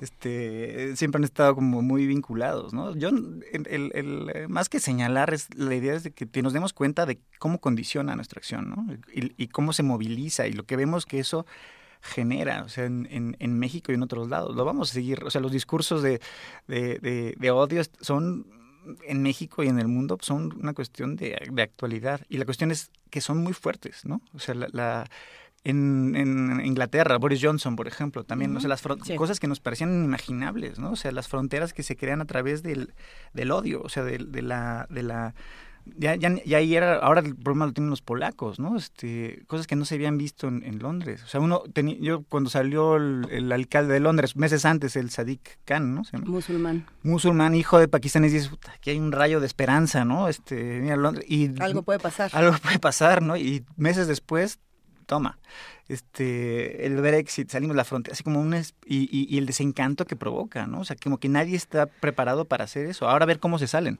Ok, pero mencionas el desencanto, que a mí me parece una de las palabras claves para entender por qué odiamos. Pero Paco, Paco, Paco Barajas nos escribe, le mandamos un enorme abrazo a Paco Barajas, y dice, sí, que la respuesta más fácil ante el desencanto, por ejemplo, será el odio. Eso no es el odio la respuesta más fácil. Pues binario, ¿no? Tiene la ventaja de ser binario. O sea, lo- te odio, no, no hay más, ¿no? No hay eh, matices, no hay posibilidad de que, de que, bueno, te odio, pero esto que hiciste creo que contribuye a que, a que vivamos mejor y tal. No, no, no. Te odio y todo lo que hagas me parece mal. Sí, y lo, y lo que decíamos, pues, porque, o sea, a mí no me da el miedo el odio que te sientes a una persona en concreta que te ofendió, ¿no? Que eso es muy humano. Y está en la buena literatura, en el buen cine, ¿no? Ese no me preocupa. Me preocupa el odio que es que sienten miles y millones de personas hacia, hacia otros que nunca han visto, que nunca les han hecho nada, que... que Como los migrantes. que- exactamente, ¿no? O sea, el- el- este discurso que genera un odio irracional, que es el chivo expiatorio hoy de la contemporaneidad, ¿no? O sea, es, es aquel que hay que sacrificar para, para restablecer el orden, ¿no? Es que es que hay como, como el contexto nos da muchas claves, ¿no? La- las elecciones, la crisis económica esta desde el 2008, o sea, alguien tiene que pagar los platos rotos, ¿no? Y ahora lo vemos, es el, el, la cuestión migrante, efectivamente, ¿no? O sea, ellos son los que, el migrante sin papeles, claro, el migrante pobre, no el turista, ¿no? No el, este, ¿no? Ellos son los que, los receptores, ¿no? Es el verdadero chivo expiatorio. Y, y, es, o sea, me quedé pensando ahorita que dijiste la contemporaneidad, no es, o sea, el discurso de odio vende mucho, pues de ahí empezamos. Eh, porque es muy fácil, ¿no? Entonces te ayuda a que a, agrupar a tu mm. a, tu banda, ¿no? O sea, no, no somos nosotros, somos nosotros y ellos. Tal cual. Y entonces no vamos a hablar con ellos, porque ellos y, y, y así desde el Antiguo Testamento. Hay una frase, hay una frase de Freud en el malestar de la cultura que me, siempre me encanta repetirla, que es, tú puedes agrupar a un número enorme de personas mientras sobren otros en quien descargar los golpes, ¿no? O sea, mientras haya, y, es que así construimos nuestra identidad. Muchas veces no sabemos quiénes somos, pero sí sabemos muy bien quiénes no, ¿no? Sí. O sea, el, el, el, no somos ellos. Y, y, el no ser ellos es lo que nos hace este, poder distinguirnos y agruparnos o identificarnos entre nosotros, ¿no? Tenemos muchas veces más claro quién es el enemigo que quiénes somos realmente nosotros. Porque sí, es, es, muy binario y es muy primario, ¿no? O sea, el odio mueve los instintos este, que son muy humanos, pues también. O sea, por eso vuelvo a lo de la literatura. O sea, las, muchas grandes obras de la literatura, las tragedias de Shakespeare, o lo que decía Dostoyevsky, piensen en México, ¿no? O sea, es, es un tema, es un sentimiento que es insondable, nos explica el, ser humano, nos sorprende hasta dónde podemos llegar a actuar cuando sentimos odio, ¿no?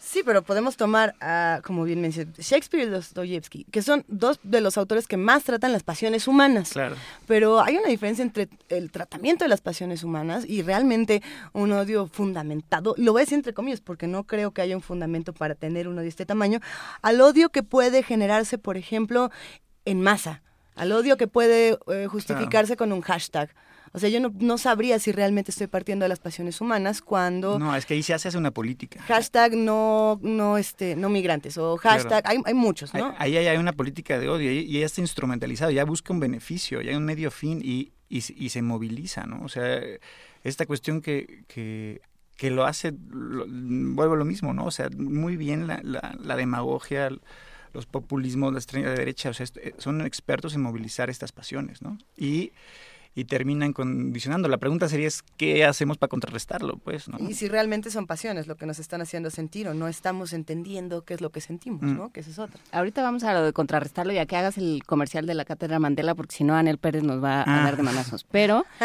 eh, vino vino o qué? No habló. ¿Habló? que por favor no se te pueda olvidar. Abrazos Anel Pérez. Que todo lo ve y todo lo oye. Eh, a ver, eh, ¿qué pasa cuando el odio nace del instinto de supervivencia? O sea, cuando no es que, o sea, te odio a ti porque eres musulmán, porque lo que pasa en el Brexit, ¿no? O sea, te odio a ti porque me vas a venir a quitar mi trabajo. Entonces, por principio, tú no puedes entrar a mi casa. Es, esto es como la prima hermana del odio, que es el miedo, ¿no? Que o sea, yo creo que son los dos, los dos sentimientos, emociones que condicionan el espacio del público, ¿no? El miedo y el odio. Lo de supervivencia, sí, o sea, a ver, es lo mismo. Yo no creo que el odio o el miedo en sí mismos sean bueno, buenos o malos, ¿no? Son sentimientos, son en, ese sentido, o sea, el miedo, si lo pensamos desde esta perspectiva, es un mecanismo de alerta, ¿no? O sea, que, que nos pone en guardia en una situación de riesgo. O sea, eh, eh, el miedo es, eh, nos puede, en ciertos casos o circunstancias, nos puede permitir sobrevivir o salir del paso de alguna circunstancia este, dura, ¿no? O sea, el miedo en sí no es malo, es como la temperatura, pues, o sea, es una señal. O sea, no es ahí. el problema es es lo otro, lo que estamos dispuestos a hacer por miedo, o sea, el clima de desconfianza que se crea, el clima de odio, ¿no? O sea, estaba pensando en, en con todo esto del odio, ¿no se acuerdan de esa película que justamente se llama La N, El Odio, francesa? Que, fuertísima. fuertísima y genial. O sea, y es de esas obras que un poco como que se adelantan a la, que son como clarividentes, ¿no? Una película de que era la ópera prima del Matthew Kasovitz, que en 95. Yo siempre me acuerdo porque digo, ¿cómo, ¿cómo, este tipo se adelantó? Ya habló Anel, Anel Pérez, ¿eh? Ah, ya. Se está riendo. Ahora mismo hacemos el... que está en el coche sin bajarse. Pero, pero ¿se puede contar la anécdota del odio? ¿Podemos contar un poco de lo que... por favor, por favor, Enrique. Vale. Eh, es una película que justamente narra cómo eh, en el 95 ya el desencanto, que a mí también es una palabra que siempre me gusta y siempre lo traigo, de los jóvenes, sobre todo segundas y terceras generaciones de migrantes en las banlieues, en estas extrarradios, este, en este caso de París, ¿no? Y ya se veía como eh, la historia empieza un día después de que hubo una escaramuza, una revuelta porque por un exceso policial que habían mm, eh, habían dejado creo que en coma o algo así a un, amigo de ellos de 16 años, ¿no? Entonces el director nos hace pasar como 24 horas con, con tres amigos, ¿no? Vince, Said y creo que Herbert, Hubert, no me acuerdo, ¿no? Como chiste Pepito era un poco eh, o políticamente incorrecto, era un árabe, un musulmán y este y un, un negro un, un, negro, un, negro musulmán y un judío no uh -huh. que eran amigos del extrarradio no estos tres y nos damos cuenta o sea con, al pasar 24 horas con ellos de el gueto que es, es estas, ¿no? La, la, incomunicación, o sea, no es el París del, del río Sena caminando la gente de la mano o leyendo una, un, un, libro de Jean-Paul Sartre ahí en Montparnasse, en una terraza bellísima, ¿no? Sino es el París mal comunicado, el país eh, donde están este, parques abandonados y peligrosos y cómo estos chicos intentan volver a ir a París y son, solo por su aspecto, son, este, son sospechosos para la policía. Esto en 1995, ¿no? Y en 2005 fue cuando salió todo el problema, ¿se acuerdan? Que no fue un chico, como era la película, sino fueron dos, que, que dos muchachos que eh, se electrocutaron huyendo de un control policial y todo, toda la quema de autos, todo esto en 2005, en uh -huh. 2005. Y en 2015 es Charlie Hebdo, ¿no? O sea, cada 10 años pasa algo que, que vaticinó el odio. A ver, pero vamos a detenernos un momentito en Charlie Hebdo porque yo sí quería llegar a, a qué es lo que qué es lo que apela o qué es lo que propone Charlie Hebdo cuando hace portadas, por ejemplo, haciendo una burla extrema de los musulmanes, haciendo una burla extrema de eh, Boko Haram, haciendo burlas que uno diría, ok, bueno, tienen toda la libertad de expresión y es el corte de humor ácido, de humor súper negro de Charlie Hebdo, pero por otro lado también tiene un discurso súper fuerte y hay muchos que decían, este también es un discurso de odio, porque a este no lo están criticando. ¿O, tú qué opinas, Enrique? Sí, no, otro tema este, pues muy, muy polémico, ¿no? Ahí yo lo, lo que pienso siempre que la idea es pensar qué es lo que hay, hay, razón para burlarse, ¿no? O sea, yo la verdad es que no, a mí no me provocaban mucha este, gracia o risa las portadas de Charlie Hebdo, ¿no? No, es que las viera y jajaja. O sea, el, el, humor de Charlie Hebdo, pero justamente provoca, ¿no? Saben lo que provoca, ¿no? Este, y también moviliza, ¿no? O sea, el, el, el, y lo, y lo hacen bien, o sea, el, cada portada de Charlie Hebdo estamos esperando a ver qué pone, ¿no? Uh -huh.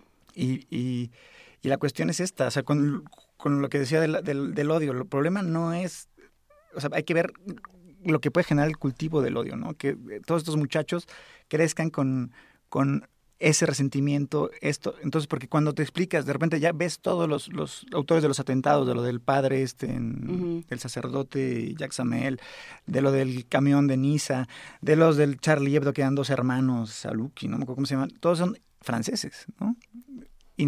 Que crecieron en Francia y crecieron bajo un desencanto, en un clima de miedo que no los tampoco los exime de nada ni los justifica, porque hay el 99% de los que crecen así tampoco asesinan a nadie, ¿no?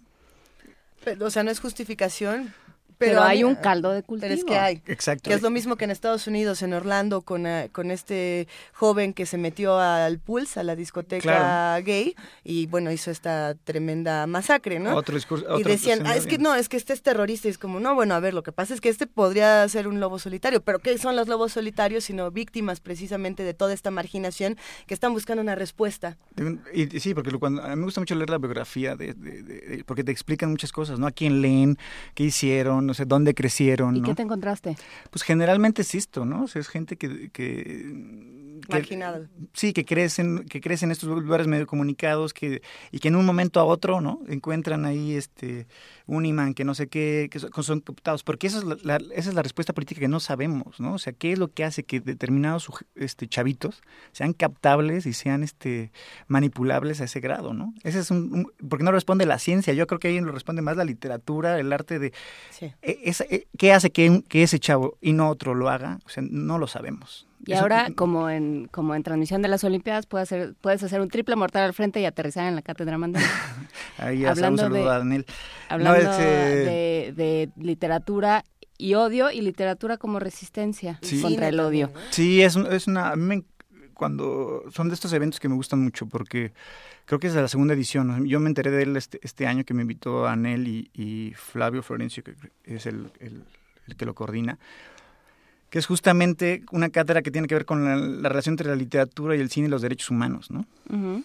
porque yo intentando ver cómo se puede eh, resistir a esos discursos de odio, ¿no? Combatir el, el, racismo, combatir el abuso de poder, combatir la discriminación, la xenofobia y todo esto, yo le doy un poco un espacio a la literatura que, y al cine y a, y cosas de ficción incluso, la crónica periodística también. Sí. O sea, las historias concretas, creo que muchas historias concretas nos, nos permiten levantar la guardia ante esos discursos que generalizan al odio, ¿no? O sea, que son, porque en estos discursos siempre el otro es generalizado, ¿no? Son, son los este, judíos, son los inmigrantes, son los musulmanes, como si fueran todos iguales, ¿no? Este, y las historias concretas como que los desarman, ¿no? Entonces, este, en, en la cátedra justamente es ver se, creo que se proyectan películas y se sí. pues nos reunieron a, a, varios este profesores, escritores y esto a discutir un poco las posibilidades que tiene el cine y la literatura para resistir estos discursos, ¿no? Y yo hablaré sí como de la de la imaginación narrativa como un acto de resistencia, ¿no?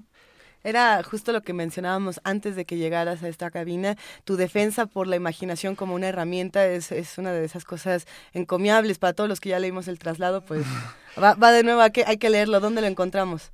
Eh, Otro anuncio, yo, ya que estás por pues acá. yo en su librería de, ¿De confianza? de confianza. Debate, debate para los que lo quieran encontrar. A ver, nos pregunta Ricardo Peláez, yo creo que abona esto. Si hay especialistas en exacerbar el odio, ¿los hay en, des en desactivarlo?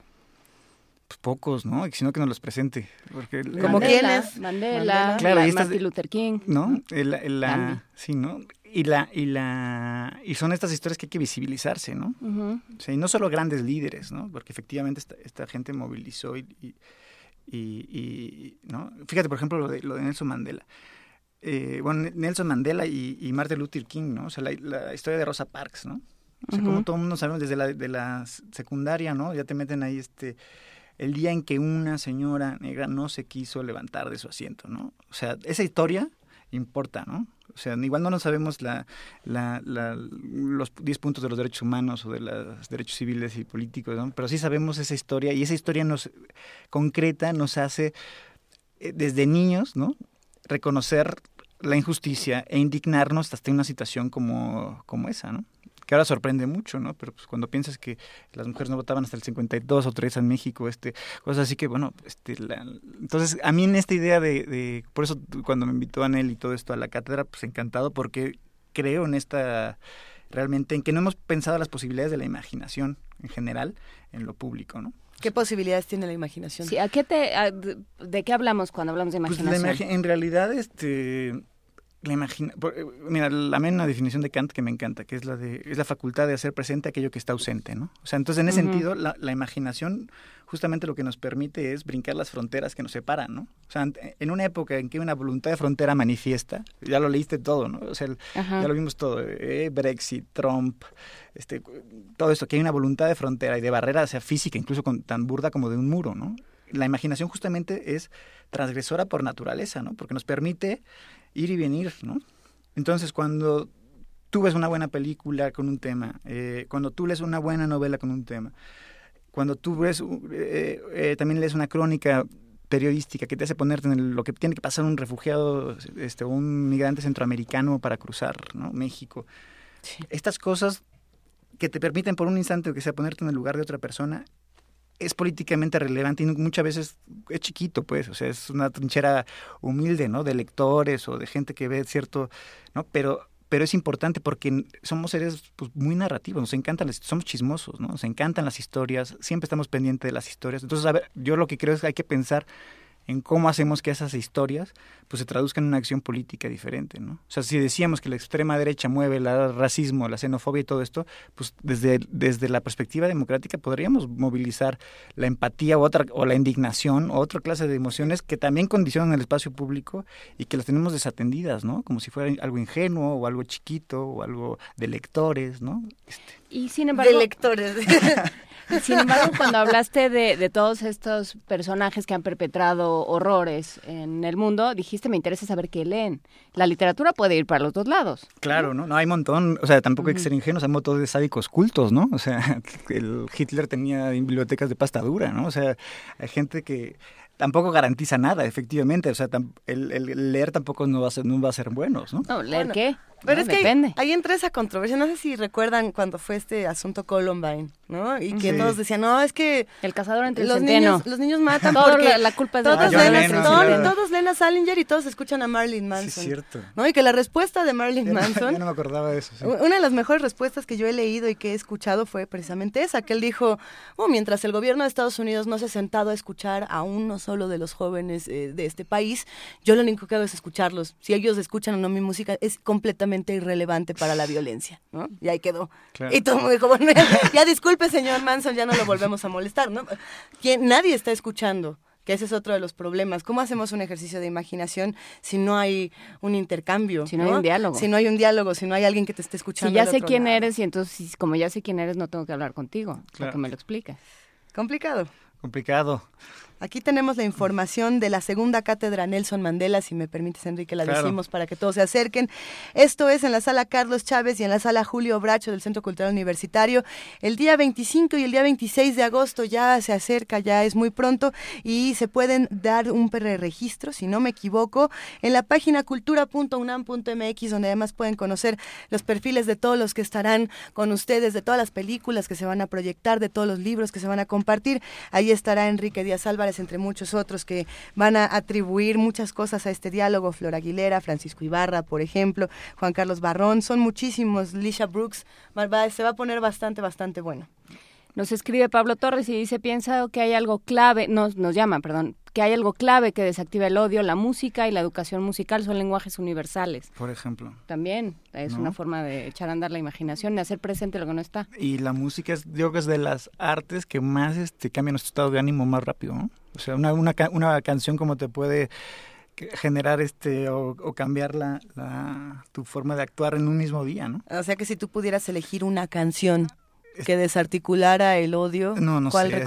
Qué difícil, No. Siempre digo David Bowie. Cuando, cuando dices, no, bueno, cuando dices voy a tener, o sea, estoy teniendo un momento y, ¿no? Cuando sales de la tesorería, cuando acabas de hablar con el hombrecito que te- durante horas que te dice, pues eso no se puede resolver, ¿no? No es conmigo, pase a otra ventanilla. ¿Qué escuchas? Este, Five Years de David Bowie. Muy bien. Ahí queda. ¿Qué, escuchan los que están en casa? ¿Qué, ¿Qué música nos recomiendan para desactivar el odio? Nosotros recomendamos siempre música y recomendamos también poesía. Eh, por eso el día de hoy nos vamos a despedir, querido Enrique, con una reflexión de Galeano que a mí me parece muy pertinente, llamada La guerra se vende con mentiras. Pero queremos agradecerte antes de eso infinitamente por haber estado con nosotros, hacer de nuevo la invitación a que todos se unan a la Cátedra Mandela. Acabamos de hablar con Enrique Díaz Álvarez, escritor y doctor en filosofía, profesor de filosofía y teoría política contemporánea en la Facultad de Ciencias Políticas y Sociales de la UNAM y autor de diversos libros, publicaciones como El traslado, que me parece un- una lectura fundamental cada vez que me piden qué regalar. Ese, ese va por ahí. No, Sí. muchas gracias a ustedes, gracias, este, Inés, gracias, Juan. Mm, Perfecto. Con eso, con eso nos despedimos, querido Enrique. Gracias. Las guerras se venden mintiendo, como se venden los autos. Son operaciones de marketing y, y la opinión pública es el target. En el año 1964, el presidente Lyndon Johnson denunció que los vietnamitas habían atacado dos buques de los Estados Unidos en el Golfo de Tonkin. Y entonces el presidente Johnson invadió Vietnam. Cuando ya la guerra había destripado a una gran multitud de vietnamitas, en su mayoría mujeres y niños, el ministro de Defensa de Johnson, Robert McNamara, confesó el ataque del Golfo de Tonkin nunca había existido. Los muertos no resucitaron. Y en marzo del año 2003, el presidente George Bush denunció que Irak estaba a punto de aniquilar el planeta con sus armas de destrucción masiva. Eran, según él, las armas más letales jamás inventadas. Y entonces el presidente invadió Irak cuando ya la guerra había destripado a una buena multitud de iraquíes, en su mayoría mujeres y niños, el propio presidente Bush confesó que las armas de destrucción masiva no habían existido que esas armas más letales jamás inventadas habían sido inventadas por él. Cuando hace ya unos cuantos años mi mamá me daba instrucciones para vivir, entre otras cosas me aseguró que la mentira tenía patas cortas. Pero la mentira tiene patas larguísimas, porque en las elecciones siguientes el pueblo recompensó al presidente Bush reeligiéndolo.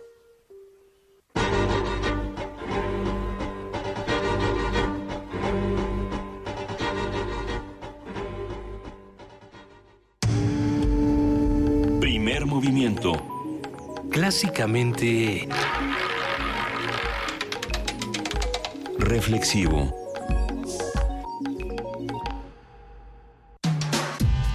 Primer movimiento. Podcast y transmisión en directo en www.radiounam.unam.mx.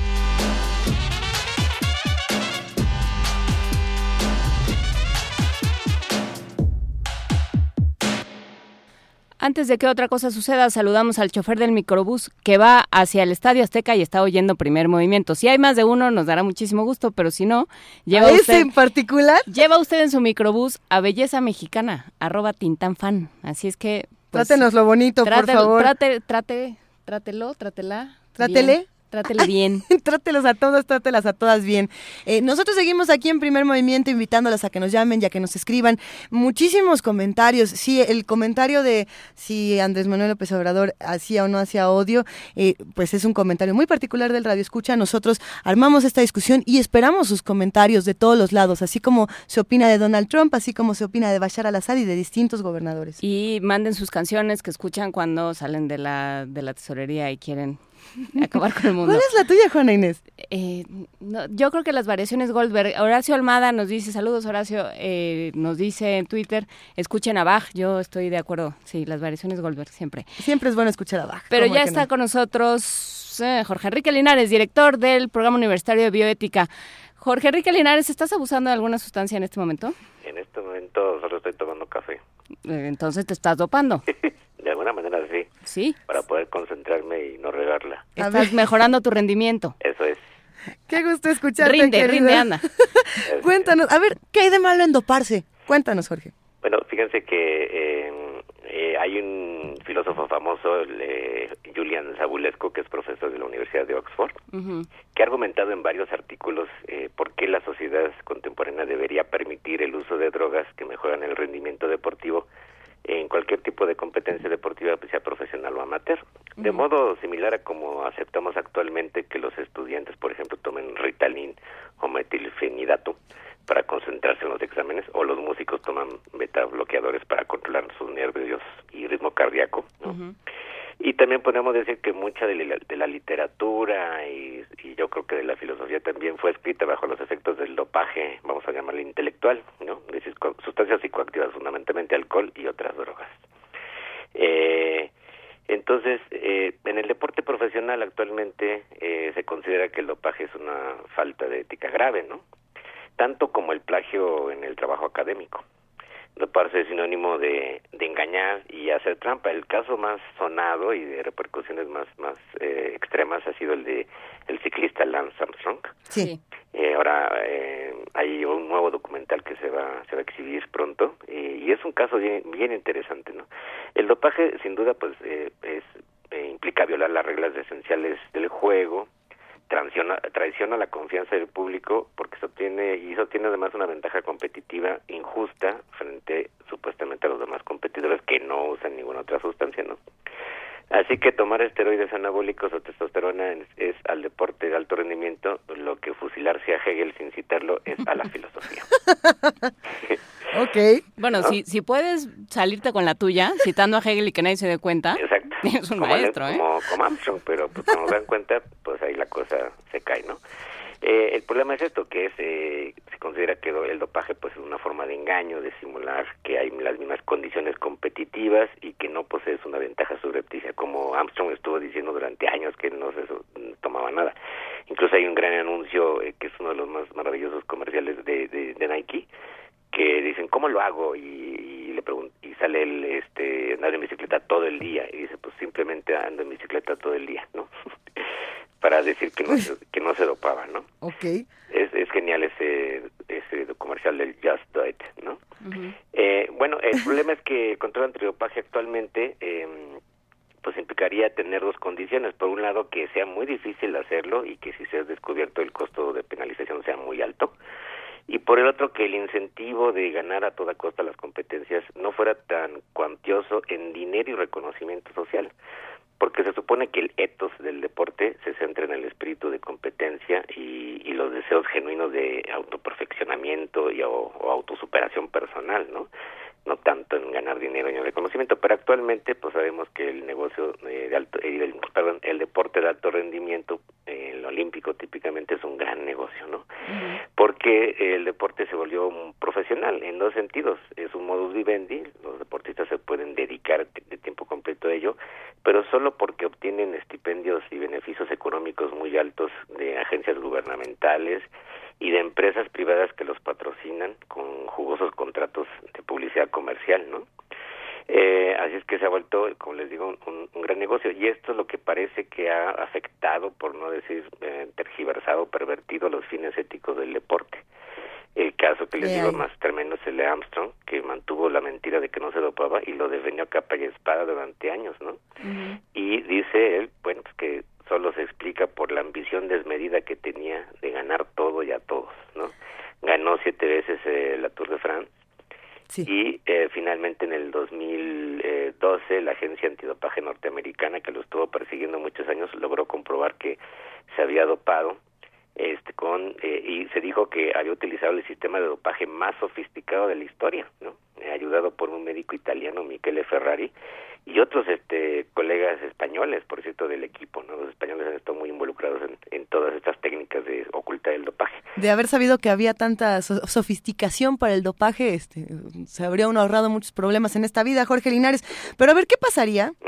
Te, la pongo al revés, si fuera completamente legal que todos los deportistas tuvieran la oportunidad de consumir lo que ellos pensaran pertinente.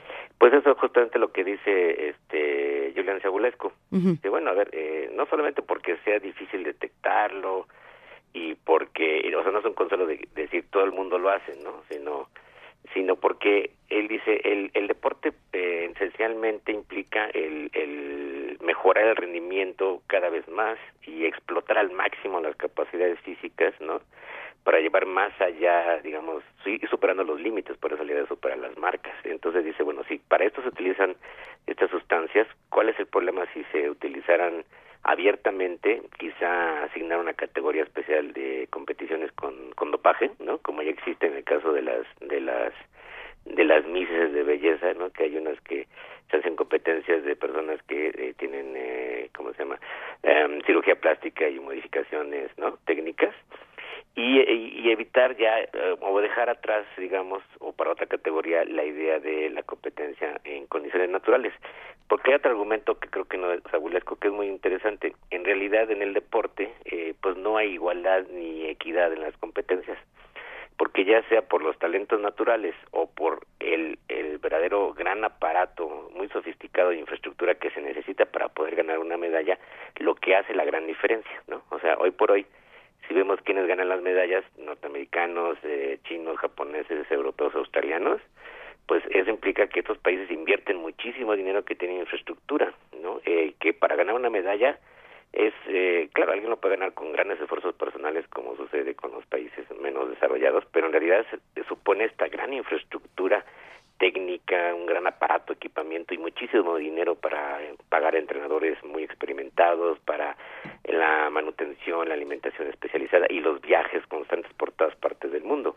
Imagínense qué hubiera pasado si Michael Phelps hubiera nacido en México o bueno hubiera eh, se hubiera desarrollado y competido en y por México no seguramente no no creo que hubiera ganado 20 medallas de oro y ahorita se estaría quejando de que la federación y la CONADE no lo apoyó, que no le compró los este, los bañadores estos para muy sofisticados para, para su competencia, ¿no? Tu opinión sobre la CONADE, Jorge Enrique Linares. Pues miren, eh, aquí está la evidencia. Este, se ve que pues un país que no puede invertir eficientemente en un sistema de apoyo, ¿no? Y que realmente pues, se fuga el dinero por todos lados y hay tantos problemas y tantas tantos eh, rencillas y odios entre los eh, eh, dueños del deporte y los caciques del deporte, pues los resultados nunca van a ser alentadores. O sea, México no puede competir internacionalmente en el deporte, eso está clarísimo, no tiene la infraestructura, no tiene los medios y cuando los, y los pocos que tienen los utiliza muy mal.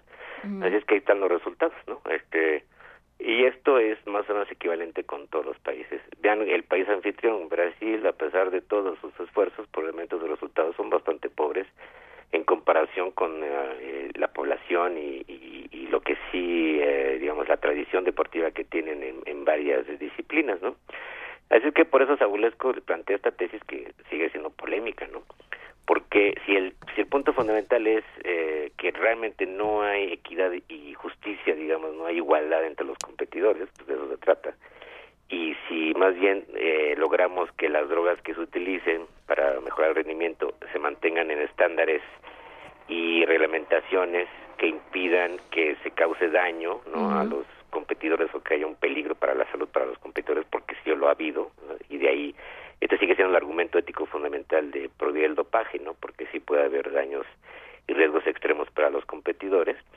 Si esto se cuida, si se establecen ciertos límites y se, y se hace abiertamente y se establece una categoría, le digo que sea especial de quienes compiten dopanos y quienes no, pues no, él no ve en lo esencial un problema de inmoralidad eh, profunda. El problema es que se tenga que hacer a escondidas, ¿no? Y engañar y mentir durante tanto tiempo y, y que en efecto pues pueda generar una ventaja sobre otros competidores. Así es que cuando le preguntaron a Armstrong, ¿no? Este, Ofra le preguntó, eh, ¿crees que hubiera sido posible ganar siete veces la Tour de France sin doparse? Y él dice, humanamente es imposible. No, hay que ver, lo que pasa es que para qué lo hace uno. Ese es otro tema que si te parece lo tocamos la semana que entra porque todavía nos falta otro enlace, pero, pero hablemos de eh, para qué estamos usando ahorita el deporte. ¿no? Exacto, que les digo es, más bien el, la comercialización, el beneficio económico, el altísimo reconocimiento social, porque son héroes eh, olímpicos casi semidivinos actualmente los deportistas están glorificados al máximo,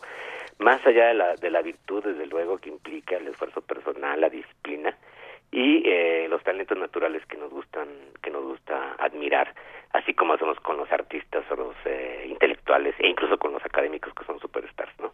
Eh, pero bueno, eh, en otras disciplinas, en otras actividades aceptamos los dopajes y en el deporte no lo aceptamos de ninguna manera porque seguimos con esta idea, dice Sabulesco, muy naturalista de que si no es por medios no técnicos, solamente por los supuestos talentos innatos, no es lícito ganar en las competencias. Pues bueno, muchísimas gracias Jorge Enrique Linares. Eh, pues seguiremos dándole vueltas al asunto. Gracias por estar con nosotros esta mañana. A ustedes un abrazo, hasta luego. Abrazo grande. Y en este momento nos vamos a lo que viene. Ahí les va. Primer movimiento. Clásicamente...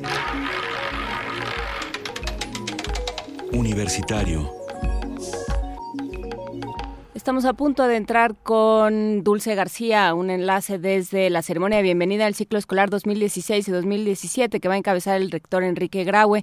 Eh, les recordamos, bueno, no, más bien les contamos que esta ceremonia oficial de bienvenida se va a transmitir en el canal de Radio UNAM en YouTube, así es que pueden, pueden ver eh, pues el streaming. Va a estar bueno. Estaba tratando de buscar una palabra castellana, si tiene una palabra castellana para streaming, para española, para streaming. Transmisión en directa, una transmisión directa que se hace desde el canal de YouTube, que no sé cómo se dice en español, pero tubo. tubo. Desde ahí pueden verlo, eh, www.youtube.com, lo buscan como Radio UNAM y desde ese canal. Por lo pronto ya se encuentra en la línea Dulce García para contarnos todo lo que está ocurriendo. ¿Cómo estás, Dulce? Buenos días. Muy buenos días este, Luisa, Juana Inés. Buenos pues días. Es un placer saludarlas y a ustedes y, al público de Primer Movimiento. No mientas, Dulce. claro que sí. Y comentarles que seguimos aquí en el Centro Cultural Universitario Tlatelolco, en donde ya está dando inicio la ceremonia de apertura del ciclo escolar 2016-2017 de la UNAM. El evento se llevará a cabo en el Salón Juárez de este recinto y estará encabezado por el rector Enrique Graue, aunque también están presentes, hay que decirlo, los directores de las diversas facultades. Eh, quisiera recordarle a los radioescuchas eh, que la UNAM cuenta con dos subsistemas de bachillerato, que son los colegios de ciencias y humanidades y las preparatorias, mientras que en el nivel superior ofrece 117 licenciaturas. ¿Y qué les parece si escuchamos parte del júbilo que se vivió previo a esta ceremonia? Adelante. A todos dominaremos porque somos deshacheros de sur, y poniente, de centro, sur y poniente, Azcapo el más inteligente, estamos aquí presentes. ¡Goya! ¡Goya! ¡Cachú, cachú, rara! ¡Cachú, cachú, rara! ¡Goya! ¡Universidad!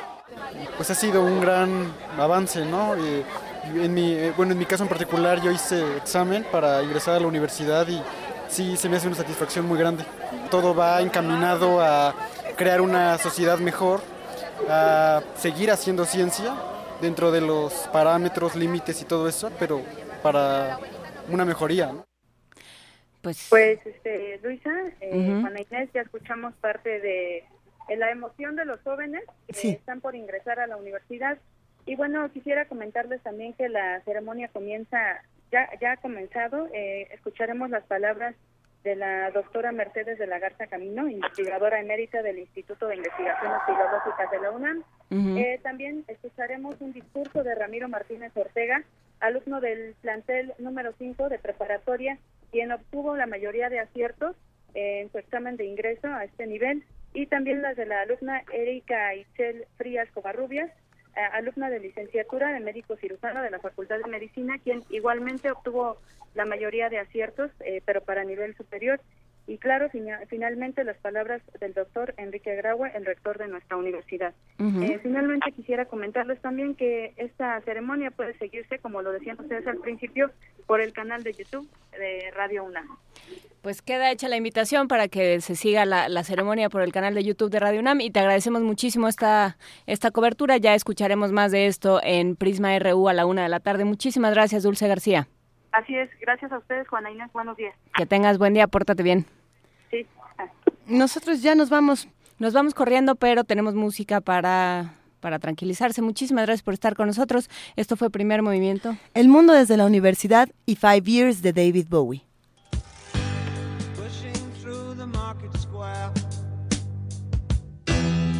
So many mothers sighing. News had just come over. We had five years left crying. The news guy wept and told us Earth was really dying. Cried so much his face was wet. Then I knew he was not lying. I heard telephones, opera house favorite melodies. I saw boys, toys, electric irons, and TVs. My brain hurt like a warehouse, it had no room to spare. I had to cram so many things to store everything in there, and all the fat, skinny people,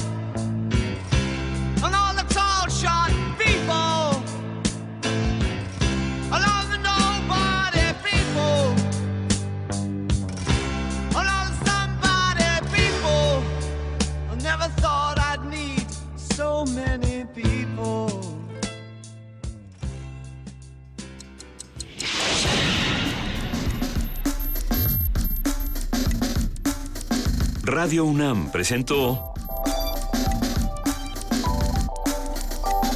Primer Movimiento.